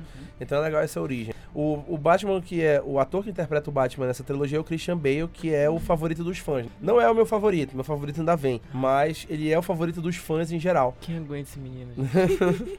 Ele é o favorito dos fãs em geral. E o elenco dos três filmes é um negócio de, De de louco. louco. Ele, ele conta com, nos três filmes, ele conta só Gary Oldman com o Gordon. Michael Caine é o Alfred. O Michael Caine mudou o Alfred pra sempre. Eu penso em Alfred, eu penso no Michael, Michael Caine. Caine. Ele mudou o Alfred pra sempre. E o Morgan Freeman como Lucius Fox. Ele, tipo, Perfeito. popularizou o Fox, que antes ele não era muito explorado nos materiais, aí ele popularizou o Fox como, tipo, uma parte vital da, de armamento e, e armaduras do, do Batman. é, né? E ele é no quadrinho. No primeiro filme teve participação do Rutger Hauer, que faleceu recentemente, que ele eh, fez o Blade Runner. Ele é um Sim. dos executivos da Wayne Enterprises. E no último filme já tem Matthew Modine, que é o Nascido para Matar. Nascido para matar. É o Joker do Nascido para Matar. Tem o Ben Mendelsohn, que tá em todos os filmes, aparentemente, agora. Ele fez Star Wars, fez Capitã Marvel. Qual é o papo, sabe? Tem o Joseph Gordon-Levitt, o nosso eterno do 10 Coisas que eu odeio em você. E a Anne Hathaway, como a maravilhosa mulher, gata. Eu É- gosto dessa mulher Eu gata. gosto dessa eu mulher também, gata. eu acho maravilhosa. Eu acho que eu penso, tipo, a única pessoa à altura que poderia fazer a Mulher Gato é a Anne Hathaway, da- da Michelle Pfeiffer, né? Ignora a Halle Berry. E o- a galeria de vilões que a trilogia explora é muito legal, porque eles exploram vilões que não foram explorados muito bem nos filmes anteriores, como o Espantalho e o, Re, e o Rachel Gould do Batman Begins, né? O Espantalho é o Cillian Murphy e o Rachel Gould é o Liam Neeson. E é muito legal porque esses dois vilões não foram muito bem explorados nos filmes da, do, da trilogia, da franquia Sim. original do Batman. E são muito bons. O Espantalho é um vilão Muito bom. é, especial no filme. É, É é- um tom de loucura, muito, muito Né? legal. e é muito legal como eles exploram a parte da toxina, da toxina que o Jonathan Crane cria. A atuação do Cillian Murphy bem cínica, bem, sabe? Tipo assim, ele sabe que ele tá fazendo besteira e ele, ele tá manipulando ali o tempo todo. Tanto que o Cillian Murphy faz participação ao longo dos outros dois filmes. Ele participa ainda como o espantalho, ele sempre tá presente. Isso é legal. Tem o. No último filme já tem o Ben, né? Que é, pô, especial, Tom Hardy como Ben. Ele é amedrontador. Com aí, aquela, vo- aquela voz dele, né? Bem tapada assim. E ele vai falando com aquele sotaque britânico, careca, bombado. cara, e aquela briga dele com o Batman no bueiro No que ele trucida. Ele trucida o Batman. É muito bonito de ver. Exatamente. Sabe? O Batman, ele tá se achando que ele ainda tá no pique. É, vem, aí vem o bem, o moleque garoto, ele tá, sabe, com, sabe, com gostinho de juventude. Ele trucida o Batman. E a Talia Al Ghul, que é a Marion Cotillard, que é maravilhosa. A Talia, a Talia Al Ghul é deslumbrante. E aí, voltando pro filme do meio, eu deixei por último de propósito, que tem o Duas Caras, que é o Aaron Eckhart, que é, tipo, uma surpresa a introdução do Duas Caras. Ela é muito bem feita, porque a gente pensa que o Harvey Dent, ele vai ficar bacana o tempo todo, e aí tem, tem a morte da Rachel, que, tipo, muda ele completamente. e Ele Ele, fica vi- louco, é, ele fica louco e, e começa a sair numa matança louca. E tem, tem... Só. É isso. Só incrível. Só, e, e tem, né, é, é o Coringa. Só- é só o melhor Coringa que Já feito, já que eu feito duvido. em geral. Até agora. Existe, o- existe o Coringa, é, existe o Coringa antes do Heath Ledger e o Coringa depois do Heath Ledger. Que não existe. Que Né, que não existe, que não Né? existe. Pode, ainda, pode cara. existir ainda, pode existir ainda. com o Joaquin Phoenix. Depois né? disso não Esperamos. teve nada. Eu- eu- Cara, o Coringa do Heath Ledger É, é é... incrível. Eu não tenho. Ele conseguiu entrar num personagem que nunca, eu nunca conseguiria ver, tipo, ele sempre foi um ator incrível. Não tem como negar isso. Ele é Isso. versátil pra caramba. Ele era versátil pra caramba. Mas não era o tipo de ator que eu ia olhar e falar, não, Com Coringa. certeza. Não, não era tipo Uhum. Jack Nicholson, que tem a cara dele. Christopher Nolan, ele sabe escolher ator. Não, sabe? Ele Não, e sabe ninguém, escolher e ator. ninguém dava nada, mas Foi a- absolutamente nada Provavelmente por foi a ele. escalação mais questionada da- Sim. do universo de E super-heróis. Foi o e Heath Ledger E como foi o que mais todo mundo pagou a língua da história. Sério. E é tem muita coisa improvisada do Heath Ledger Com naquele filme. certeza. Ele ficou meses trancado num Uhum. quarto pra chegar no patamar. As cenas que tem filmagem caseira foram todas feitas pelo próprio Heath Ledger. Não foi o Nolan que filmou. O, o Nolan deu a câmera na mão do Ledger e disse assim: filma tu e o ator lá, bem caseiro, um negócio bem rústico e é muito bem feito. E ele realmente conseguiu. é, o bom ator, pra mim, faz exatamente isso. Ele consegue entrar tanto no personagem que é a ponto dele improvisar as coisas, mas tu não conseguires nem perceber que aquilo dali não faz parte do contexto, não era a ideia do contexto, porque ele se deu pro personagem até demais. Até demais, Demais. né? Até demais. É, e ele fez. Não teria como ser. Não tem nada pra mudar em nada que Nada, ele fez. nada. Mas eu, eu- acho que é muito legal a gente ver, porque antes dele tiveram três Coringas. Três Coringas antes do, do Heath Ledger. E Todo... todo... do Mark Hamill já. e do né? Rema- é, e nenhum, nenhum Coringa, tu pensavas, caramba, esse cara é, tipo, completamente louco. A gente sabia que o Coringa é uma pessoa completamente louca, mas a gente falava, cara, tipo, ele só é louco. Ele Tipo, não é uma ameaça, ele não, é ele não é uma ameaça, tipo assim, de nível que, tão extremo. Sim. Mas eu acho que a gente consegue ver no Coringa do Heath Ledger que o Coringa, ele é assim, ele é um ele é um louco, mas de um nível tipo societário, ele ele ele abomina com- completamente a sociedade, ele quer acabar com isso. E eu acho que é muito legal como ele come, como, como começa o filme, que é aquele roubo ao banco, e aí o policial ou algum- alguém do banco O, é o gerente do banco. Fala, fala, não lembro o que ele fala direito, e o Coringa, tipo, tira a máscara e fala que ele não tem medo de, de, tipo, mostrar o rosto. É. E ali começa, tipo, toda a loucura dele. Eu acho muito, eu acho muito bom. E as cenas desse filme, a cena dele com o Harvey Dent no, no hospital, hospital. a cena dele... E, É, é, é, tem muito improviso nesse filme do Heath Ledger, né? Como eu Aham. falei. Por exemplo, na cena que ele tá, que eles promovem o Gordon pra comissário na, na prisão, que tá todo mundo lá agradecendo, e aí ele, o Heath Ledger lá da, da, da cela, ele. Aquilo ali não era no roteiro. O Heath Ledger sentiu o momento, ele e sentiu ele que dava pra ele. percebeu que era perfeito. Que dava pra ele bater palma. Ele pedindo a ligação. Eu só quero fazer uma ligação. Eu só quero ligar. Ele, ele, to- ele faz refém. O que você quer? O que você quer? Eu só quero fazer minha ligação. Eu tenho direito. Sabe? E a cena quando ele sai do hospital que tá explodindo, aquilo ali é muito curioso. Ele, o, o Heath Ledger sabia que tinha o delay da hora que ele apertasse o botão pra hora que ia ro- rolar a explosão do hospital. E aí ele sai, aperta o botão e aí ele começa a fingir que deu errado. Que ele fica. Aí ele vira. Aí ele tira aquilo ali é e bate improviso. no- Ele sabia. E ficou Sabe? Ficou, ficou perfeito. Eu perfeito. tanto que eu É. acho que a cena que as pessoas mais lembram do É. Coringa é Aí explode, ele se assusta, sai correndo. Muito bom, muito bom. Tanto que a gente falou sobre premiação da trilogia do Cavaleiro das Trevas. Foi o primeiro ator a ser premiado por uma atuação num filme de super-herói, foi o Heath uma Ledger. premiação póstuma, né? E, cara, não tinha como não ser. Ele foi, ele ganhou o Oscar Primeiro merecido. e único, né? Foi o primeiro, Primeiro e e único, único. primeiro e único. Mas eu, eu acho que a atuação dele não tinha como ter menos, sabe? Tipo assim, ele revolucionou, ele revolucionou. A gente não consegue pensar em um vilão tão perturbador e tão imponente que tu, no final, tu, não- tu, não, tu não odiava o Coringa, sabe? Tu, às vezes a gente, acho que a gente, por causa do Heath Ledger, a gente tende a amar mais o Coringa do que o Batman, sabe? É, uma coisa que a DC sempre foi exímia foi em fazer vilões. Os vilões da DC são impecáveis. E aí tu conseguires pela primeira vez realmente colocar um ator que conseguiu passar pro audiovisual a ideia do vilão. Foi a primeira vez que isso aconteceu e até agora, Perfeitamente, aconteceu perfeitamente. sim. Então a gente já vai passar pro Arrowverso agora, tá? O Arrowverso, pra quem não sabe, ele é um universo compartilhado nas séries que passam todas no mesmo canal, que é a CW, que se passam no mesmo universo e são todos baseados em super-heróis da DC, né? O Arrowverso tem esse nome porque a primeira série do Arrowverso é Arrow, que foi é, de 2012 e foi responsável por popularizar o Arqueiro Verde. O Arqueiro Verde ele era um herói B da DC no, no universo mainstream. Pra quem lê quadrinho sabe da sempre foi- importância. Mas aí, tipo, como o Aquaman, ele era muito B pro mainstream. E aí o Arqueiro Verde ficou popular com o Arrow, com o Stephen Amell interpretando, que é uma interpretação fenomenal. Ele dá um tom muito sombrio, muito realista pro Arrow, o cara, tipo, Sofrimento. so- de sofrimento, né, do Arrow, é bem legal. Ainda mais que ele mostra a origem de vários vilões, como no caso é o Slade. Com, com o Slade e o E Rachel e o Gu. Rachel Gun. O Rachel Gu, que também sai daí. Eu gosto muito dessa série, muito mesmo, mas eu sempre vi nela uma coisa tão, tipo, aquela série que eu tenho vergonha de gostar, sabe? Uma série que é meio boba e eu, eu sei que tipo, é muito bem feita, mas ainda assim Tem séries mais bobas no, no Arrowverse, né? tem, tem séries mais bobas, né? Só que mesmo assim, é um- eu acho que é realmente também algo É. que todo mundo que é fã ama. A gente tem, tem até gente que tem vergonha de gostar, porque é uma coisa, tipo, muito, ah, estou aqui de tarde assistindo série enquanto eu como cereal, sabe? não é algo que eu Os vou. sucrilhos. Os sucrilhos não é algo que eu vou, tipo. Eu vejo meio pra desligar a cabeça e, tipo, não pensar em muita coisa. Não é uma É. série que eu vou me deitar e ficar, tipo, meu Deus, o que, que eu tô assistindo?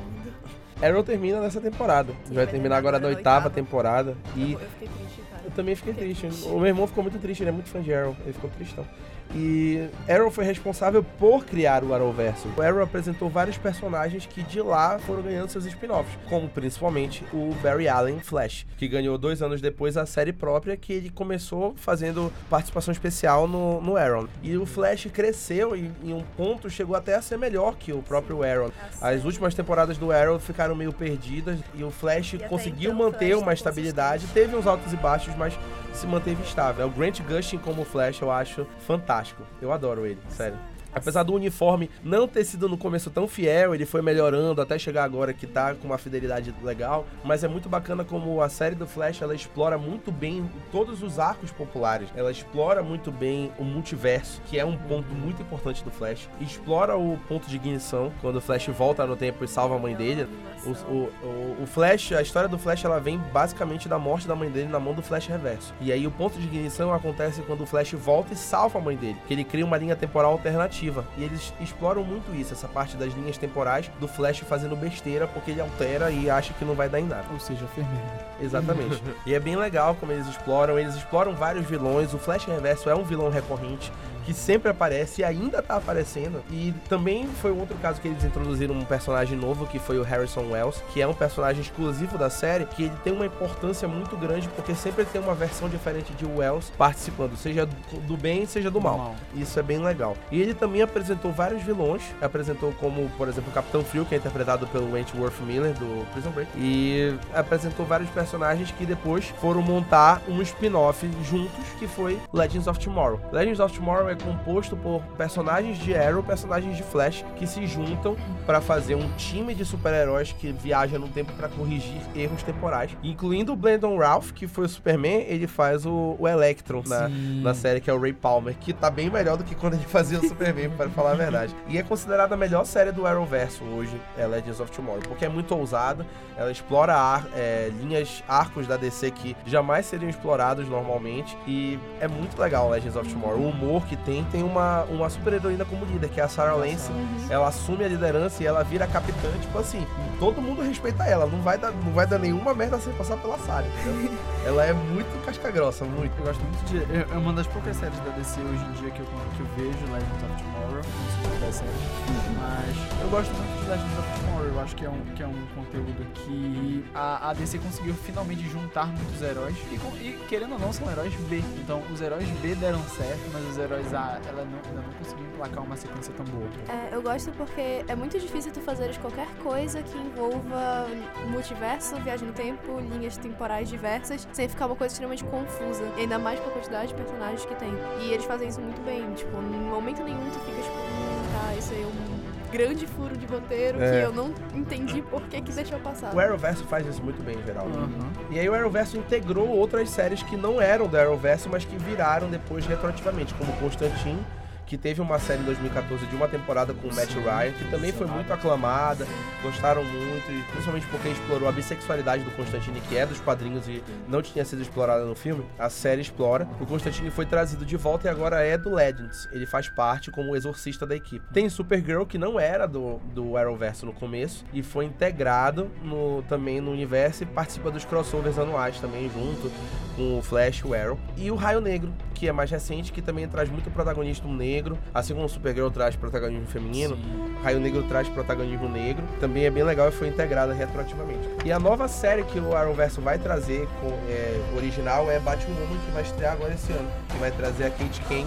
que é a Batwoman, protegendo Gotham depois do desaparecimento do Bruce Wayne, que nem sabe- ninguém sabe pra onde ele foi. Vai ser a, a Kate Kane vai ser interpretada pela Ruby Rose e vai ser a introdução de Gotham do cânone do Batman no Arrowverse, que ainda não tinha sido introduzido, só tinha tido referências e tudo mais. family. E tem um futuro brilhante aí pela frente, o Arrowverso, mesmo sem o, o, a- o pai, que é Aaron, que vai sair agora. Aí, além do, do Arrowverso, tem também as séries do DC Universe. DC Universe é o serviço de streaming da DC que ela iniciou recentemente, que traz um universo separado de séries. Sim. E começou com a série dos Titãs. A primeira série live action dos Titãs foi no, no DC Universe, que ela adaptou uma linha completamente diferente da que a gente conhecia dos Jovens Titãs do desenho, né, do Cartoon Network. E aí ela trouxe o Robin, do Dick Grayson, Estelar, a Ravena e o Mutano se juntando numa equipe, se conhecendo e tendo entrosamento. Ainda foi responsável por apresentar Jason Todd, Donna Troy, que é a Moça Maravilha, Rapina, Columba e a Patrulha do Destino, que ganhou um spin-off depois, que é uma série exclusiva dela, tudo no mesmo universo do DC Universe. A segunda temporada vai contar agora com o Bruce Wayne mesmo, vai ser interpretado pelo Sir Jorah Mormont,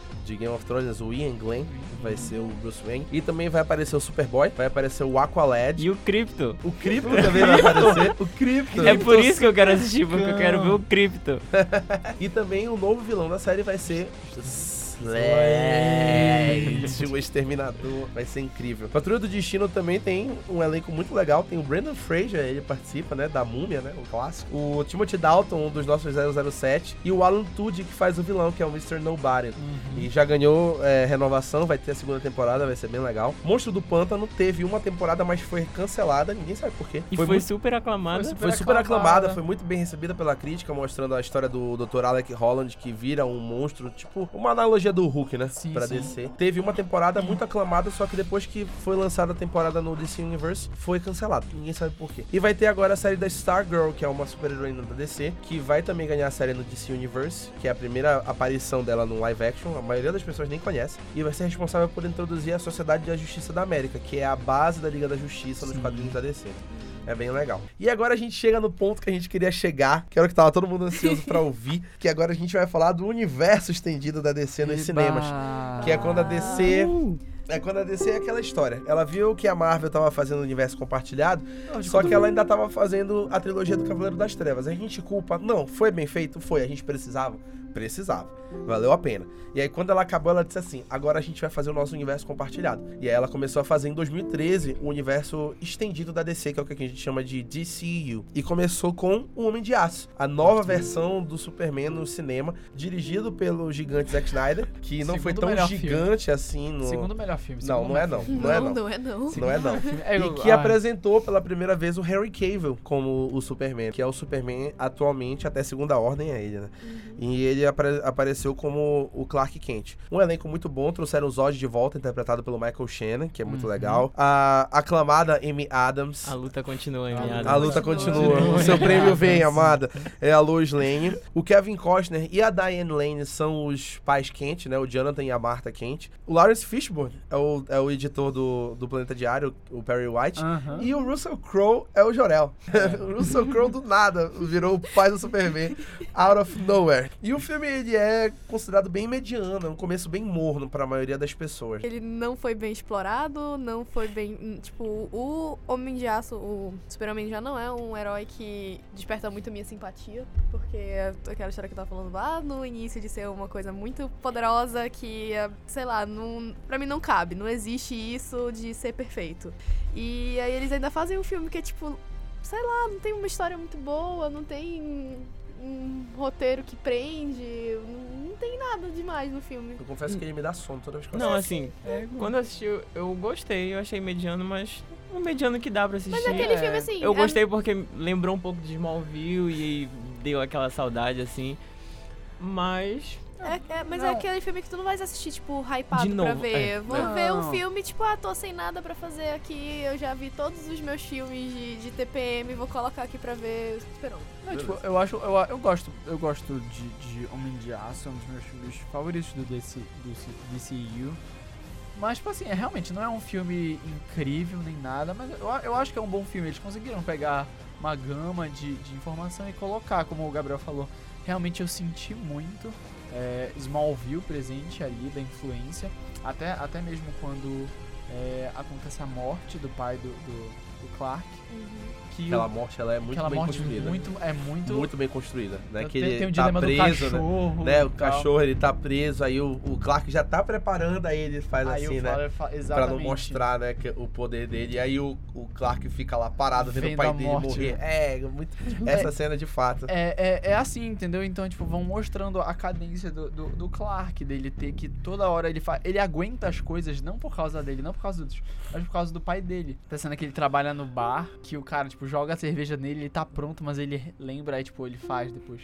Ele amassa o caminho do cara. Mas assim, Foi e- boa. e foi boa. E, tipo, é legal pra ver como ele começa a entender os poderes dele. Que ele salva lá aquela. Aquele negócio de petróleo, que ele levanta, tipo, toda, toda a estação sozinho, assim.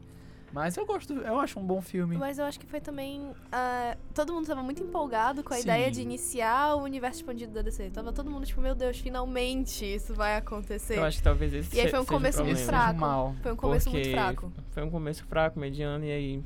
ah, Os outros a gente não ficou tão. Empolgado, assim. Não, É. tem, tem Ah, um tá, aqui. tem um aqui Ah, que a não, gente tem ficou, mas tá. É.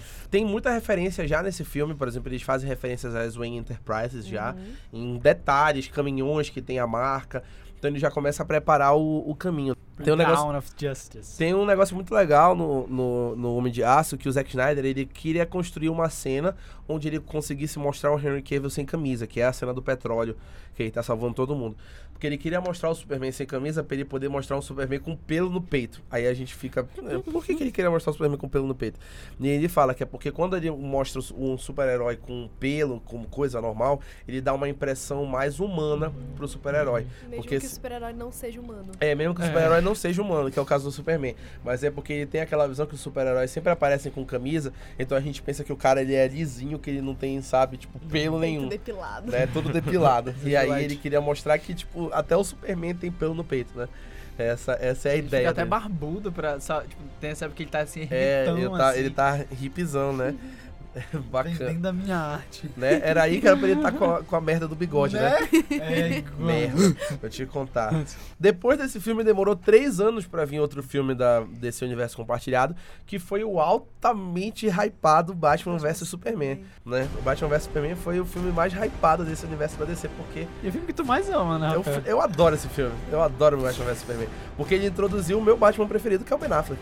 O Ben Affleck ele é o meu Batman preferido e ninguém pode mudar a minha opinião. Nem que vocês tentem. Não, não vou tentar. Ninguém vai tentar. Ninguém vai tentar. O Gabriel, não vou tentar. Eu só gosto desse filme por causa da Mulher Maravilha e pronto. Esse é um ponto muito forte de Batman vs Superman. A introdução da Gal Gadot como a Mulher Maravilha foi... Maravilhoso. Não tem defeito Aquela aquela cena de entrada dela. Que ela entra, É que ela porque- cai, né? É porque a, a. Gal Gadot é a aqui, é versão verdade. feminina do Keanu Reeves, saca? Tipo, não tem defeito nenhum. É. não tem defeito nenhum a Gal Gadot. E eu acho muito legal porque nesse filme se consolida uma parte muito bacana que são as trilhas sonoras. Que eu acho a trilha sonora da Sim. DC muito, Muito boa. A trilha boa. sonora do Aham. Superman é muito legal, que já vem desde o Homem de Aço. A do Batman também. E a da Mulher Maravilha é melhor ainda. É a melhor trilha sonora que tem no- desses heróis da DC no cinema. Aham. É muito boa. E o filme ele era pra ser a base desse universo da DC, porque ele introduz o Batman, ele faz muitas referências, por exemplo, o filme começa na batalha de Metrópolis do Homem de Aço, quando o Superman e o Zod estão se quebrando lá, ele mostra a batalha do ponto de vista do Bruce Wayne na, no, em terra, né? Tentando salvar os que estavam próximos dele, que é o que constrói a raiva do Batman em relação ao Superman. E o filme explora de uma forma muito ideológica, é uma briga muito mais ideológica do que física, a briga do Batman vs Superman. É, tem pouca ação, ação de fato.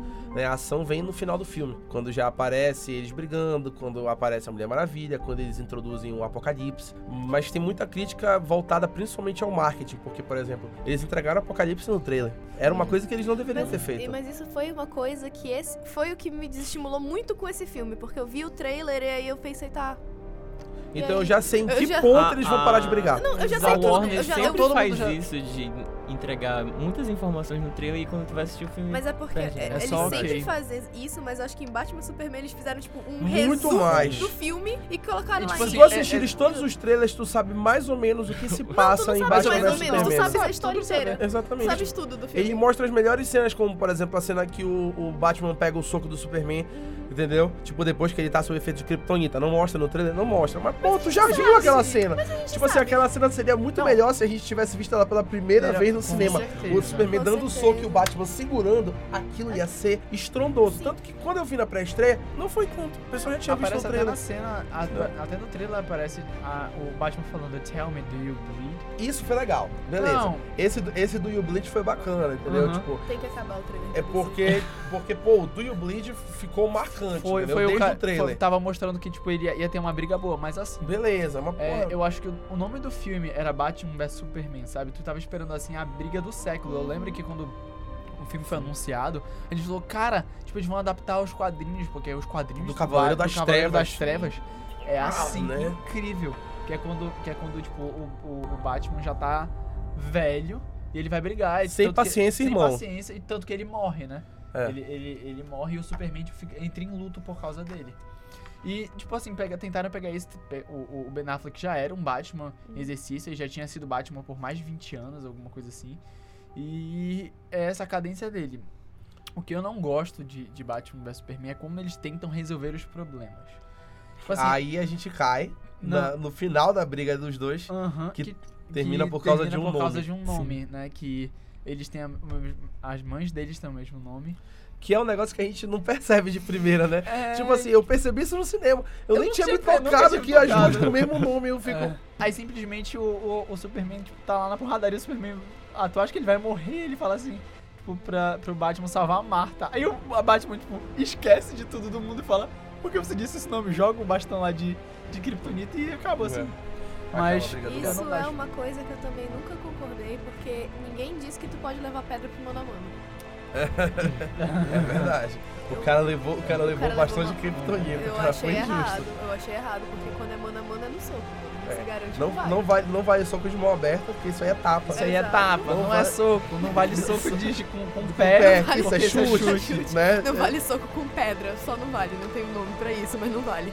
É, outra coisa que eu gostei desse filme também foi o, o Jesse Eisenberg como o Lex. Eu. Eu gostei Eu muito. eu gostei galera muito mete dele ele como Lex. Na verdade, ele é o é filho do. Ele é, Não, ele é o Lex. ele é o. Não, ele é o Lex, Ele, ele não, é o ele é filho do Luthor, é verdade, é verdade. É, Eu queria muito ver ele nos outros filmes. Ele só aparece na cena pós-crédito de. Liga da Justiça. Liga da Justiça, que ele recrutou. o Inclusive, eu fiquei-. É, aquela Foi cena melhor que o filme todo. Não, peraí. e aí, é. a, a gente tanto fala que o filme era pra intenção era ser a base, é porque ele, ele apresenta o resto da Liga da Justiça todo no Batman vs Superman. Uma E visão, uma né? cena. Não, aquela cena que a Mulher Maravilha descobre os três é muito boa. Porque a gente Uhum. não esperava aquilo, sabe? A demonstração do poder dos três, que é o Aquaman, o Flash e o Cyborg, né? Não, a, a, no vídeo. E ainda tem a cena do, do sonho, né? Que é mas o. é, é o- a, cena, a cena, eu acho que é antes. Não, é não. Essa cena da Mulher Maravilha descobrindo é depois da cena do sonho que o Flash volta é pra depois, avisar. Isso. É depois, entendeu? E ainda apresenta também o Chris Pine como Steve Trevor naquela foto, né? Então a intenção era de fato é, criar a base.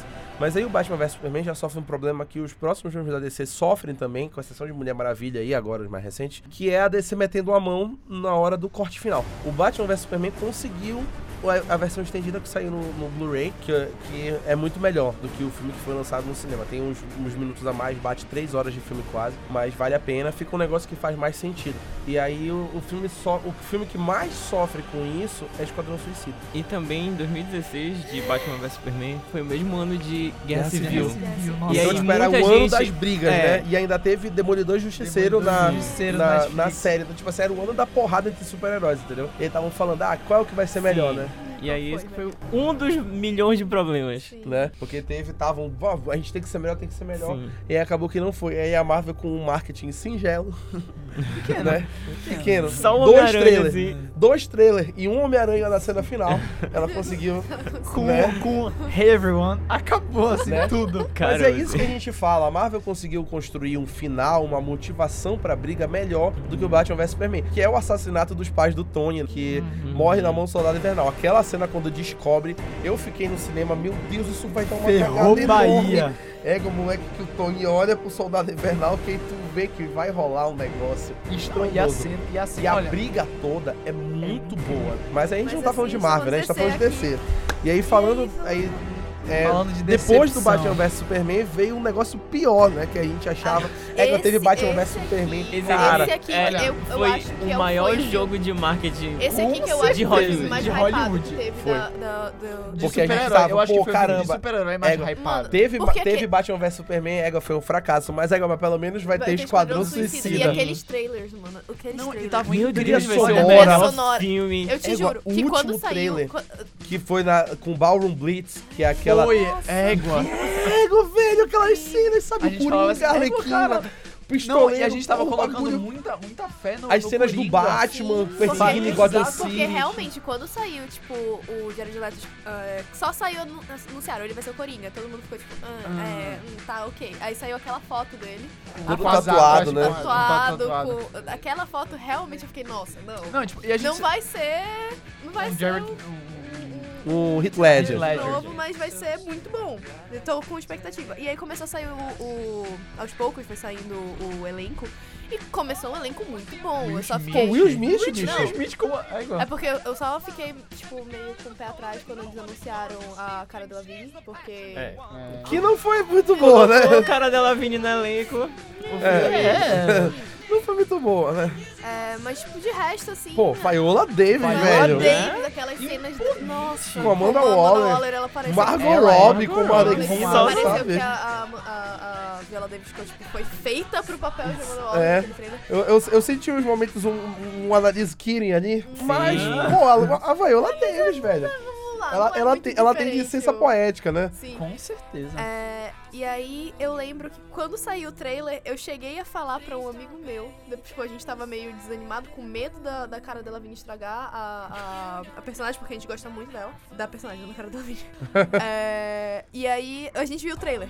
E a gente ficou, não, tá, tudo bem. Olha, parece promissor aqui. Eu lembro que eu cheguei a falar, se o filme for ruim, eles podem colocar só o trailer pra passar por duas horas seguidas que eu já tô Todo mundo gritava. No... no- Aí o trailer Gente, foi- olha... O trailer Eu vou- foi incrível. E foi eles soltaram o trailer na Comic Con no foi- ano anterior, foi- em 2015. gente, foi incrível. uma loucura, Eu sabe? lembro que... Até hoje eu vejo esse trailer de vez em quando.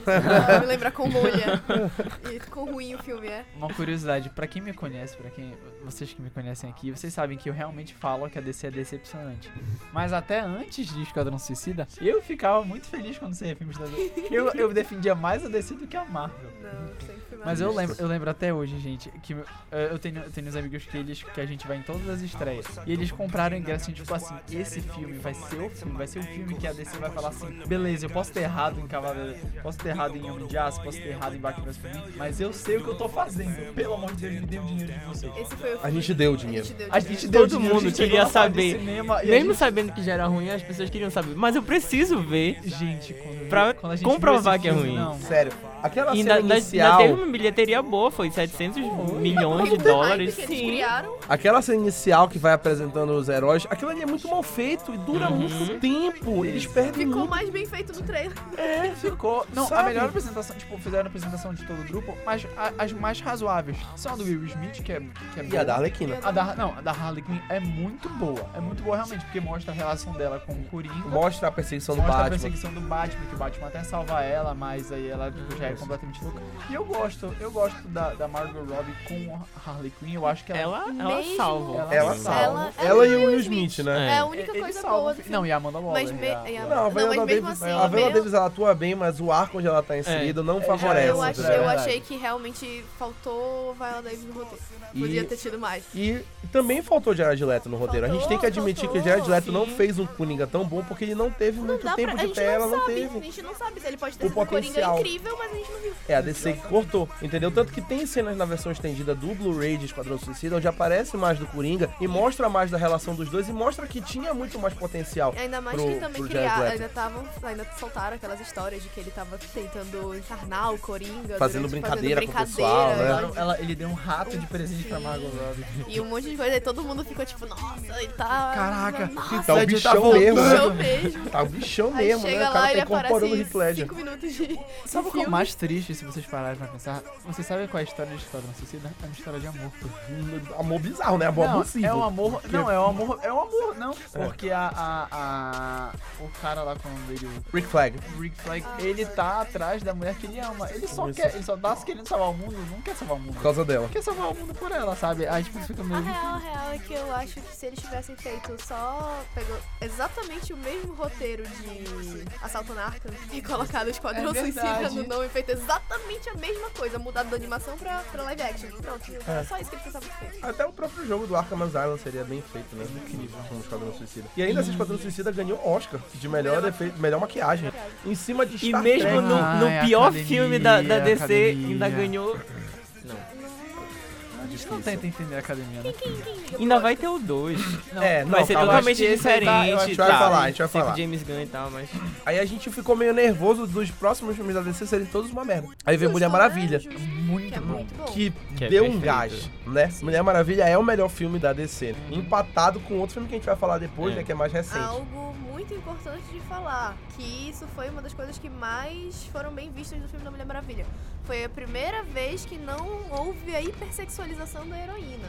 Não sim, teve. sim.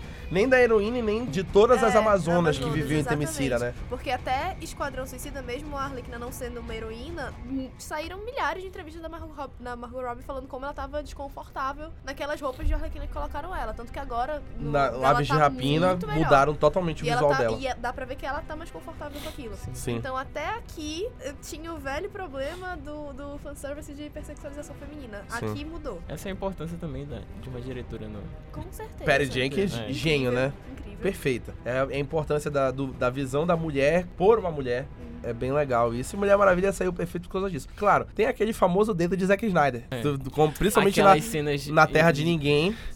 Que tem alto, alto, altas câmeras lentas. Aquilo ali é Zack Snyder. Né? O Zack Snyder ele mandava na, na DC o máximo que ele podia, porque a Warner também não deixava. Mas foi muito bem. Mulher Essas são Maravilha as únicas coisas que eu não gosto nesse filme. é as que- câmeras lentas. Isso. E a batalha final. Eu acho ela muito escura, muito dark, às vezes não dá pra enxergar. Parece que foi o, o Snyder que dirigiu só aquela cena, o resto foi a Eu Jenkins. É. Parece que foi o Snyder e foi em Gotham. Mas eu gosto do efeito, eu gosto justamente dessa ideia de, tipo, tu se sentires aflito no meio da batalha junto Uhum. com todo mundo, sabe? Essa ideia de que, tipo, ah, eu não tô vendo as coisas direito, mas, tipo, eles também não estão vendo as coisas direito. Mas eu, eu acho que É também. o- uma expansão do sentimento ali do filme. Eu gosto disso. E o eu vilão também, disso. que ela, que ela O tava- Ares, né? Assim, o vilão. Pô, é plausível que lá, tipo, esteja um negócio mais dark, assim, entendeu? Eu acho que. Acho que coube, eu acho que coube. Mulher Maravilha é muito É bacana. muito bom. E aí depois de Mulher Maravilha, pô, Mulher Maravilha levou o hype, né? É, moleque, agora o bicho vai pegar, o bicho vai pegar. Aí veio. Liga da Justiça. Incrível, maravilhoso. Né? Liga da Justiça eu adoro. Eu gosto Eu não também. gosto. Eu acho melhor que os dois primeiros. Homem de Aço e. Eu, É, go- eu mas também, eu é gosto muito de Liga da Justiça. Eu gosto muito de Liga da Justiça. O problema de Liga da Justiça tá todo na produção, foi como a gente falou, o controle da Warner em cima da produção da DC. O Zack Snyder foi demitido no meio da produção. A DC já não queria mais ele no, no meio envolvido. Usaram o pretexto do suicídio da filha dele e tiraram ele da produção no meio e colocaram Josh Whedon, que dirigiu Vingadores 1 e 2. Só que os dois eles têm visões completamente diferentes de cinema. O Zack Snyder ele tem aquela visão mais quadrinesca, um negócio bem feito perfeitamente, mais dark, e o Josh Whedon é um negócio mais colorido e mais Fórmula Marvel. Ele tem a Fórmula Marvel nele. Então é por isso que Liga da Justiça parece muito inconsistente. Porque ele teve dois diretores no meio da produção. O Josh Whedon trouxe muitas cenas pra regravação no- depois que o Zack Snyder saiu, incluindo a famosa polêmica do bigode do Superman. Qual é essa polêmica, pra quem não sabe? No meio da, da produção do Liga da Justiça, ele terminou e começou as gravações do Missão Impossível 6, que ele participou. E o personagem dele precisava ter um bigode, era requisito do, do contrato com a Paramount. E aí, só que ele precisou trazer de volta os- o, o Henry Cavill pra fazer as regravações de Liga da Justiça. E o Superman não tem bigode. E aí eles disseram, não, a gente vai tirar o bigode no computador. CGI, pô, perfeito, Só, galera. só pra tirar o bigode no computador, é, encareceu totalmente a produção e Liga da Justiça virou o filme mais caro da história. E ficou mal feito pra cacete. Aquela né? cena é bizarra. É E a bizarra primeira cena do A filme. primeira cena, que é da, da filmagem dos garotinhos, cara, é muito bizarro. Todas as cenas regravadas, que eles tiraram o bigode no computador. É muito mal feito. Teve gente na internet que tirou melhor, cara de YouTube. Por que, que a Warner e a, e a DC, com todo o dinheiro, não conseguiram fazer, sabe? E foi aí que deu os principais problemas da, da Liga da Justiça, assim, inconsistência, o bigode do Superman. e é horrível nessa parte. Mas eu gosto muito da, do Ezra Miller como Flash. Sim. Sim, eu ele é adoro muito bom, ele. ele é muito bom. Né? O próprio Aquaman ficou legal, Jason Momoa. Jason ele tem Momoa. mais espaço depois do filme dele, por isso que ele tem pouco espaço no filme. E o Ray Fisher como cyborg é, é, Eu acho que ele era é o promissor. primeiro papel da história do Ray Fisher é, como cyborg. E eu achei bem legal. Ele, ele tinha, ele, ele, ele tinha tudo pra ser muito Pois bom. é, Esse Promissor. filme, esse filme tinha tudo pra ser muito bom, mas essa, realmente essa inconsistência de direção parece Mudou que tudo. estragou tudo. Tem, tem Porque o- tu não sabes qual é a ideia que o filme quer te passar, sabe? É, é essa que é a importância da consistência do Uhum. diretor. Ele ou ele vai te passar uma mensagem tipo mais dark, sombria, ou ele vai te dar a fórmula Marvel. Tu tentas colocar os dois, tu não sabes no que tu focas, tu não sabes o que é que ele quer, não, não sei. Tem, Não tem a versão desse filme que é a- o, o corte do Snyder, né? Uhum. Que é Que a é famosa polêmica, Polêmica, do Snyder Cut. É bom, é Uhum. bom. Tem essa cena também, que é da primeira cena do Super-Homem, que, tipo, tá o, o, o Henry Cavill, como ele, como ele gravou realmente, sabe? Sem o bigode e tal. Ficou muito bom. Eu gosto da versão. É, a versão do Snyder eu gosto. Tipo, não, não é mil maravilhas, mas eu, é- eu acho melhor do que o filme O, original. o Snyder Cut, ele é. A Warner já negou, disse que não tem. Mas aí o Kevin Smith, que é um colaborador da DC, dos filmes de super-heróis de longa data, já confirmou que o Snyder Cut existe. E a, a Warner não quer liberar porque ela não quer nenhum envolvimento mais com o Zack Snyder. Mas é, existe, os fãs pedem, e é uma versão que ele, o Kevin Smith confirmou que tá inacabada. Tem, é, tá inacabada tipo o Hulk de massinha, né, do Vingadores. E aí ele ainda falta acabamento de efeitos visuais e tudo mais, mas ele existe. Eu acho que tinha acho que ser em algum- Em lançado. algum momento vai ser lançada. Tomara, né? E depois da Liga da Justiça teve Aquaman, foi o primeiro filme depois da Liga da Justiça, que é bem legal Aquaman. Foi dirigido pelo James Wan. James Wan é muito bom. Vem de Annabelle, vem de Jogos Mortais, vem de Velozes e Furiosos 7. E ele, Ele tem... é bom com ação. Ele é bom Ele é com bom com ação. ação. Aquaman é muito bom em ação. Ele faz aquelas cenas de plano sequência da, do Aquaman com a Mera lutando contra os Arraias Negras. É muito boa aquela O que eu cena. mais gosto do Aquaman é porque ele faz o herói parecer útil. Eu achei isso Aham. incrível. É, o Aquaman ele virou útil pela primeira vez com o Jason Momoa no filme solo dele. Eu gosto do, do Mestre dos Oceanos, o Patrick Wilson, é muito, muito legal. Ele só, Inclusive, queria, ele só queria limpar os dois mares, filmes saca? da DC que ele Ele participa, queria os filmes são muito bons. correto. É, os dois filmes da DC que ele participa são muito bons, né? Que é Ele o... participasse de todo, todo seria. É, é muito bom. Temos um padrão aqui. Fica Fica a um dica aí. essa caso você esteja ouvindo. Amber Heard, uma das mulheres mais lindas do mundo e uma das melhores atrizes que tem como a Mera fenomenal, ela consegue ficar mais bonita ainda, é a possível. caracterização dela tá ótima. Muito boa. Willem Dafoe como o Vulco, muito bom. E todas as... Nicole Kidman. Nicole Kidman, Nicole quem diria que Kidman. Nicole Kidman sabe fazer filme de ação? E é a cena dela inicial, lutando contra Sim. os soldados, perfeita, pegando a lança, jogando de um lado pro outro, muito bom. Inclusive, ela deu uma entrevista, perguntaram pra ela qual era o filme preferido dela, que ela fez Batman também, né? Sim. E Aquaman, ela disse que adorou fazer Aquaman por causa que ela teve chance de É, no Batman e ela tal, foi só a assim. Vicky Vale. No Batman Eternamente ela foi tipo, só uma repórter e a mocinha em perigo. Isso foi bem legal. O que mais aclamam o Aquaman são os efeitos visuais. As cenas embaixo d'água são muito bem construídas. Atlântida é muito bem construída. Isso é um de- detalhe do James Wan. O James Wan é muito bom em efeitos visuais e ele deu um toque muito realista pra Aquaman. E o que eu mais gosto do filme é o uniforme do Aquaman que Uhum. aparece. Essa aquela cena é- cena eu me arrepiei. completo. Eu me arrepiei com ele vestido no um uniforme. valeu E é a isso que a gente E é quer. isso que a gente É isso que quer, a gente com quer. certeza. E eles- Isso que a gente É merece. esse tipo de fanservice que eu quero. E é muito legal a versão nova do Aquaman que eles dão com o Jason Momoa. Porque a gente sempre Uhum. pensa no Aquaman como aquele loirinho bobão que não sabe fazer nada. E o Jason Momoa traz essa versão badass, é um Ele é cara imponente, né? A imponente. versão que eu tinha do Aquaman era sempre a do. Montado no... Não, Do Cavalo não. É, é daquela Amigos? cena que cada um da Liga da Justiça tem que desativar uma bomba na animação. Na animação. Aí todo mundo acha um jeito super incrível de desativar a bomba, tipo, pro espaço, o outro super-homem só coloca a mão assim na bomba e espera explodir. Aí o, o Aquaman chama os plânctons do oceano pra comer o mecanismo da bomba. E eu ficava, meu Deus, quem foi que te trouxe?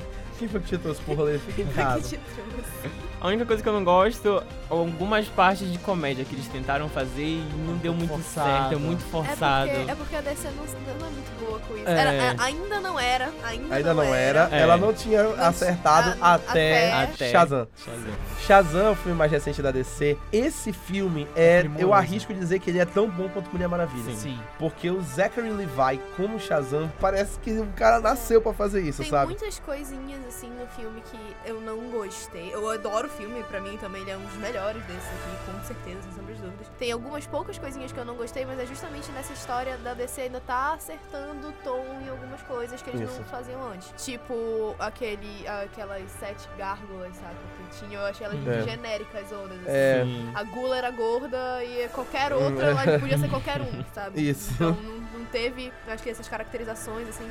A DC ainda não acertou muito bem como fazer. Mas tudo no filme é incrível. Eu sempre eu brinco que eu, eu saí do filme É. falando, parecia até que era um filme da Marvel, de É, tão bom que tava. Porque, cara, é muito engraçado. Perfeito. É muito engraçado. E eu, eu realmente esbocei muitas risadas naquele Eles filme. testando os poderes. Não... Sim. É maravilhoso. muito bom. As crianças em geral atuam muito, Muito bem. bem. O Jack Dylan Grazer que saiu do, do It faz perfeito o Fred aqui. Capitão Faísca, né? Que eles chamam o Shazam. É muito legal, muito legal. Eles atuam muito bem o filme todo e é muito divertido. É, A, a aparição do Superman no final, que não é o Henry Cavill, né? Um dublê, mas é muito bacana. sim. Ele ter, é, na cena pós-créditos que aparece o Dr. Cérebro, né? Aham. Que já é o próximo vilão. O, o Mark Strong, ele, é- ele só sabe fazer vilão. Eu acho ótimo, deixa ele fazer. Eu Ele é acho bom bacana. Ele, ele tenta usar o poder da- de falar com peixe, né? No- na cena pós-crédito, ele diz assim: Bom, você não sabe falar com peixe. Aparentemente você não é o Aquaman.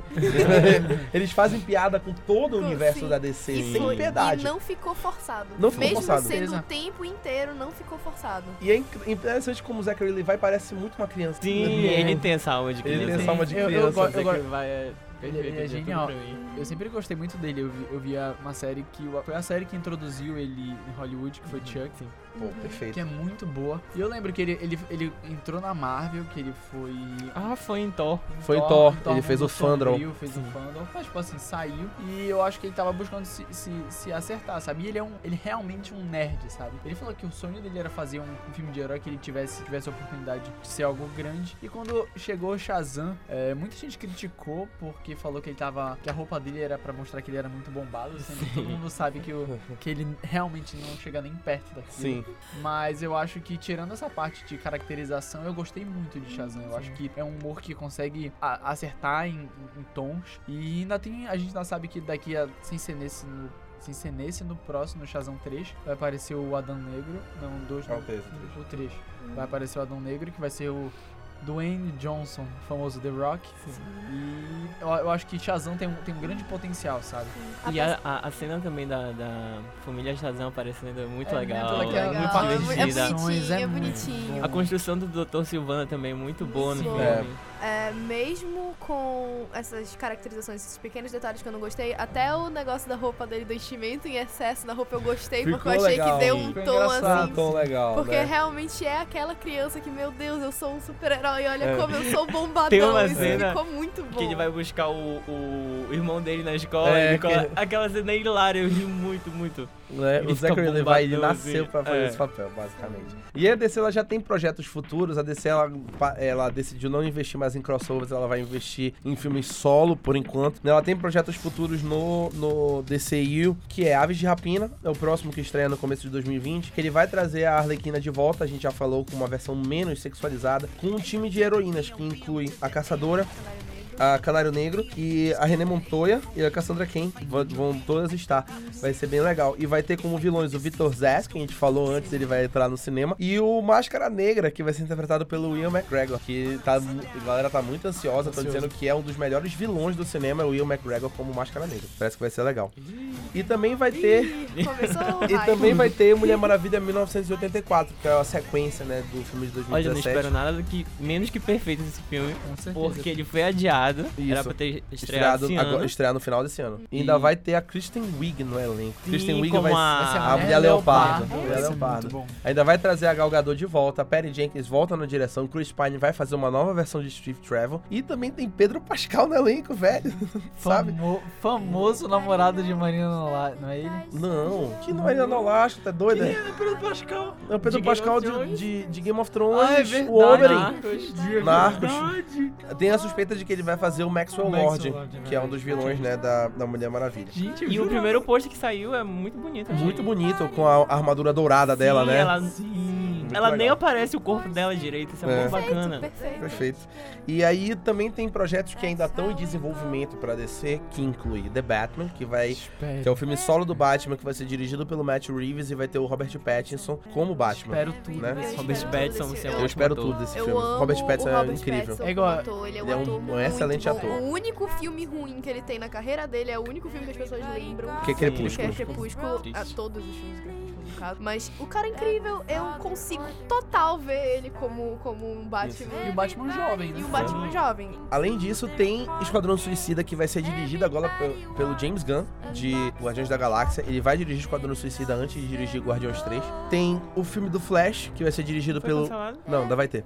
Vai ter com o Andy Muschietti, que é o diretor do It, já foi confirmado. Tem também o filme do Aquaman, que ainda vai rolar com o James Wan e com o Jason Momoa. E o filme do Adão Negro, que a gente já falou, que vai ter o The Rock e vai ser dirigido pelo John Collett Serra, que é um dos melhores diretores que tem hoje de filme de ação também. Ele dirigiu aquele Águas Rasas com a Blake Lively também, que é muito bom e é bem legal. Eu acho que o, o James Gunn pra dirigir o Esquadrão Suicida é uma coisa boa. Eu acho que o Esquadrão Suicida pede. Pede um diretor Pede como um James diretor Gunn. James O Gunn. David Ayer não é diretor de Esquadrão Suicida. Não. Ele é diretor de filme de ação, filme de guerra. Esquadrão Suicida é um filme, porra. Esquadrão pô. Suicida é pra ser um filme Colorido, meio ação colorido, colorido, assim. engraçado. Até a estética dele era toda assim.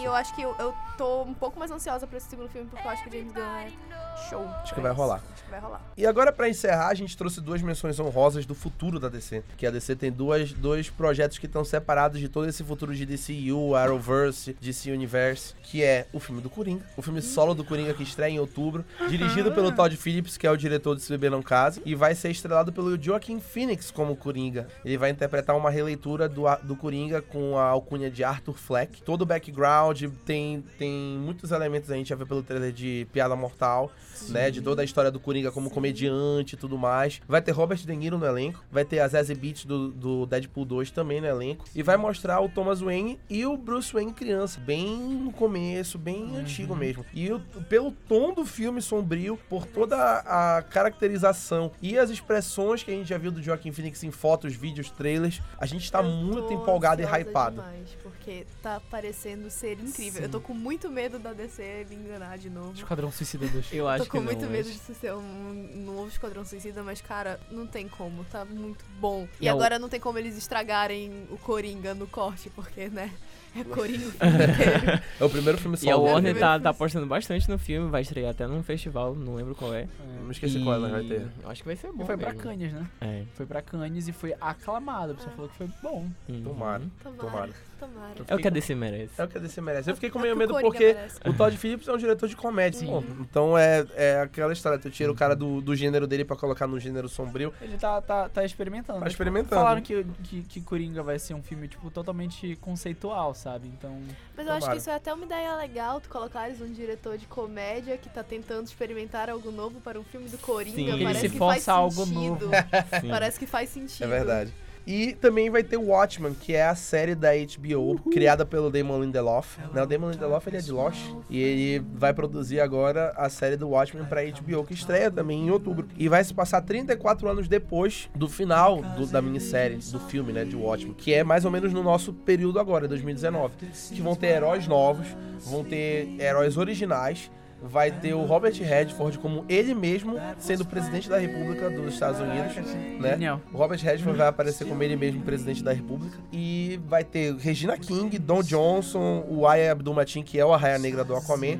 E o Jeremy Irons, que é o Alfred do DCU, vai ser o Ozymandias, o Adrian White velho na série. Então vai ser um bagulho assim. O trailer que saiu agora na Comic Con Foi incrível. é, é, é absurdo. É absurdo. Eu, eu tô esperando muita Até coisa. eu que ainda não vi o filme fiquei muito Né? empolgado. E ainda tem uma, uma referência bem clara ao Dr. Manhattan no trailer.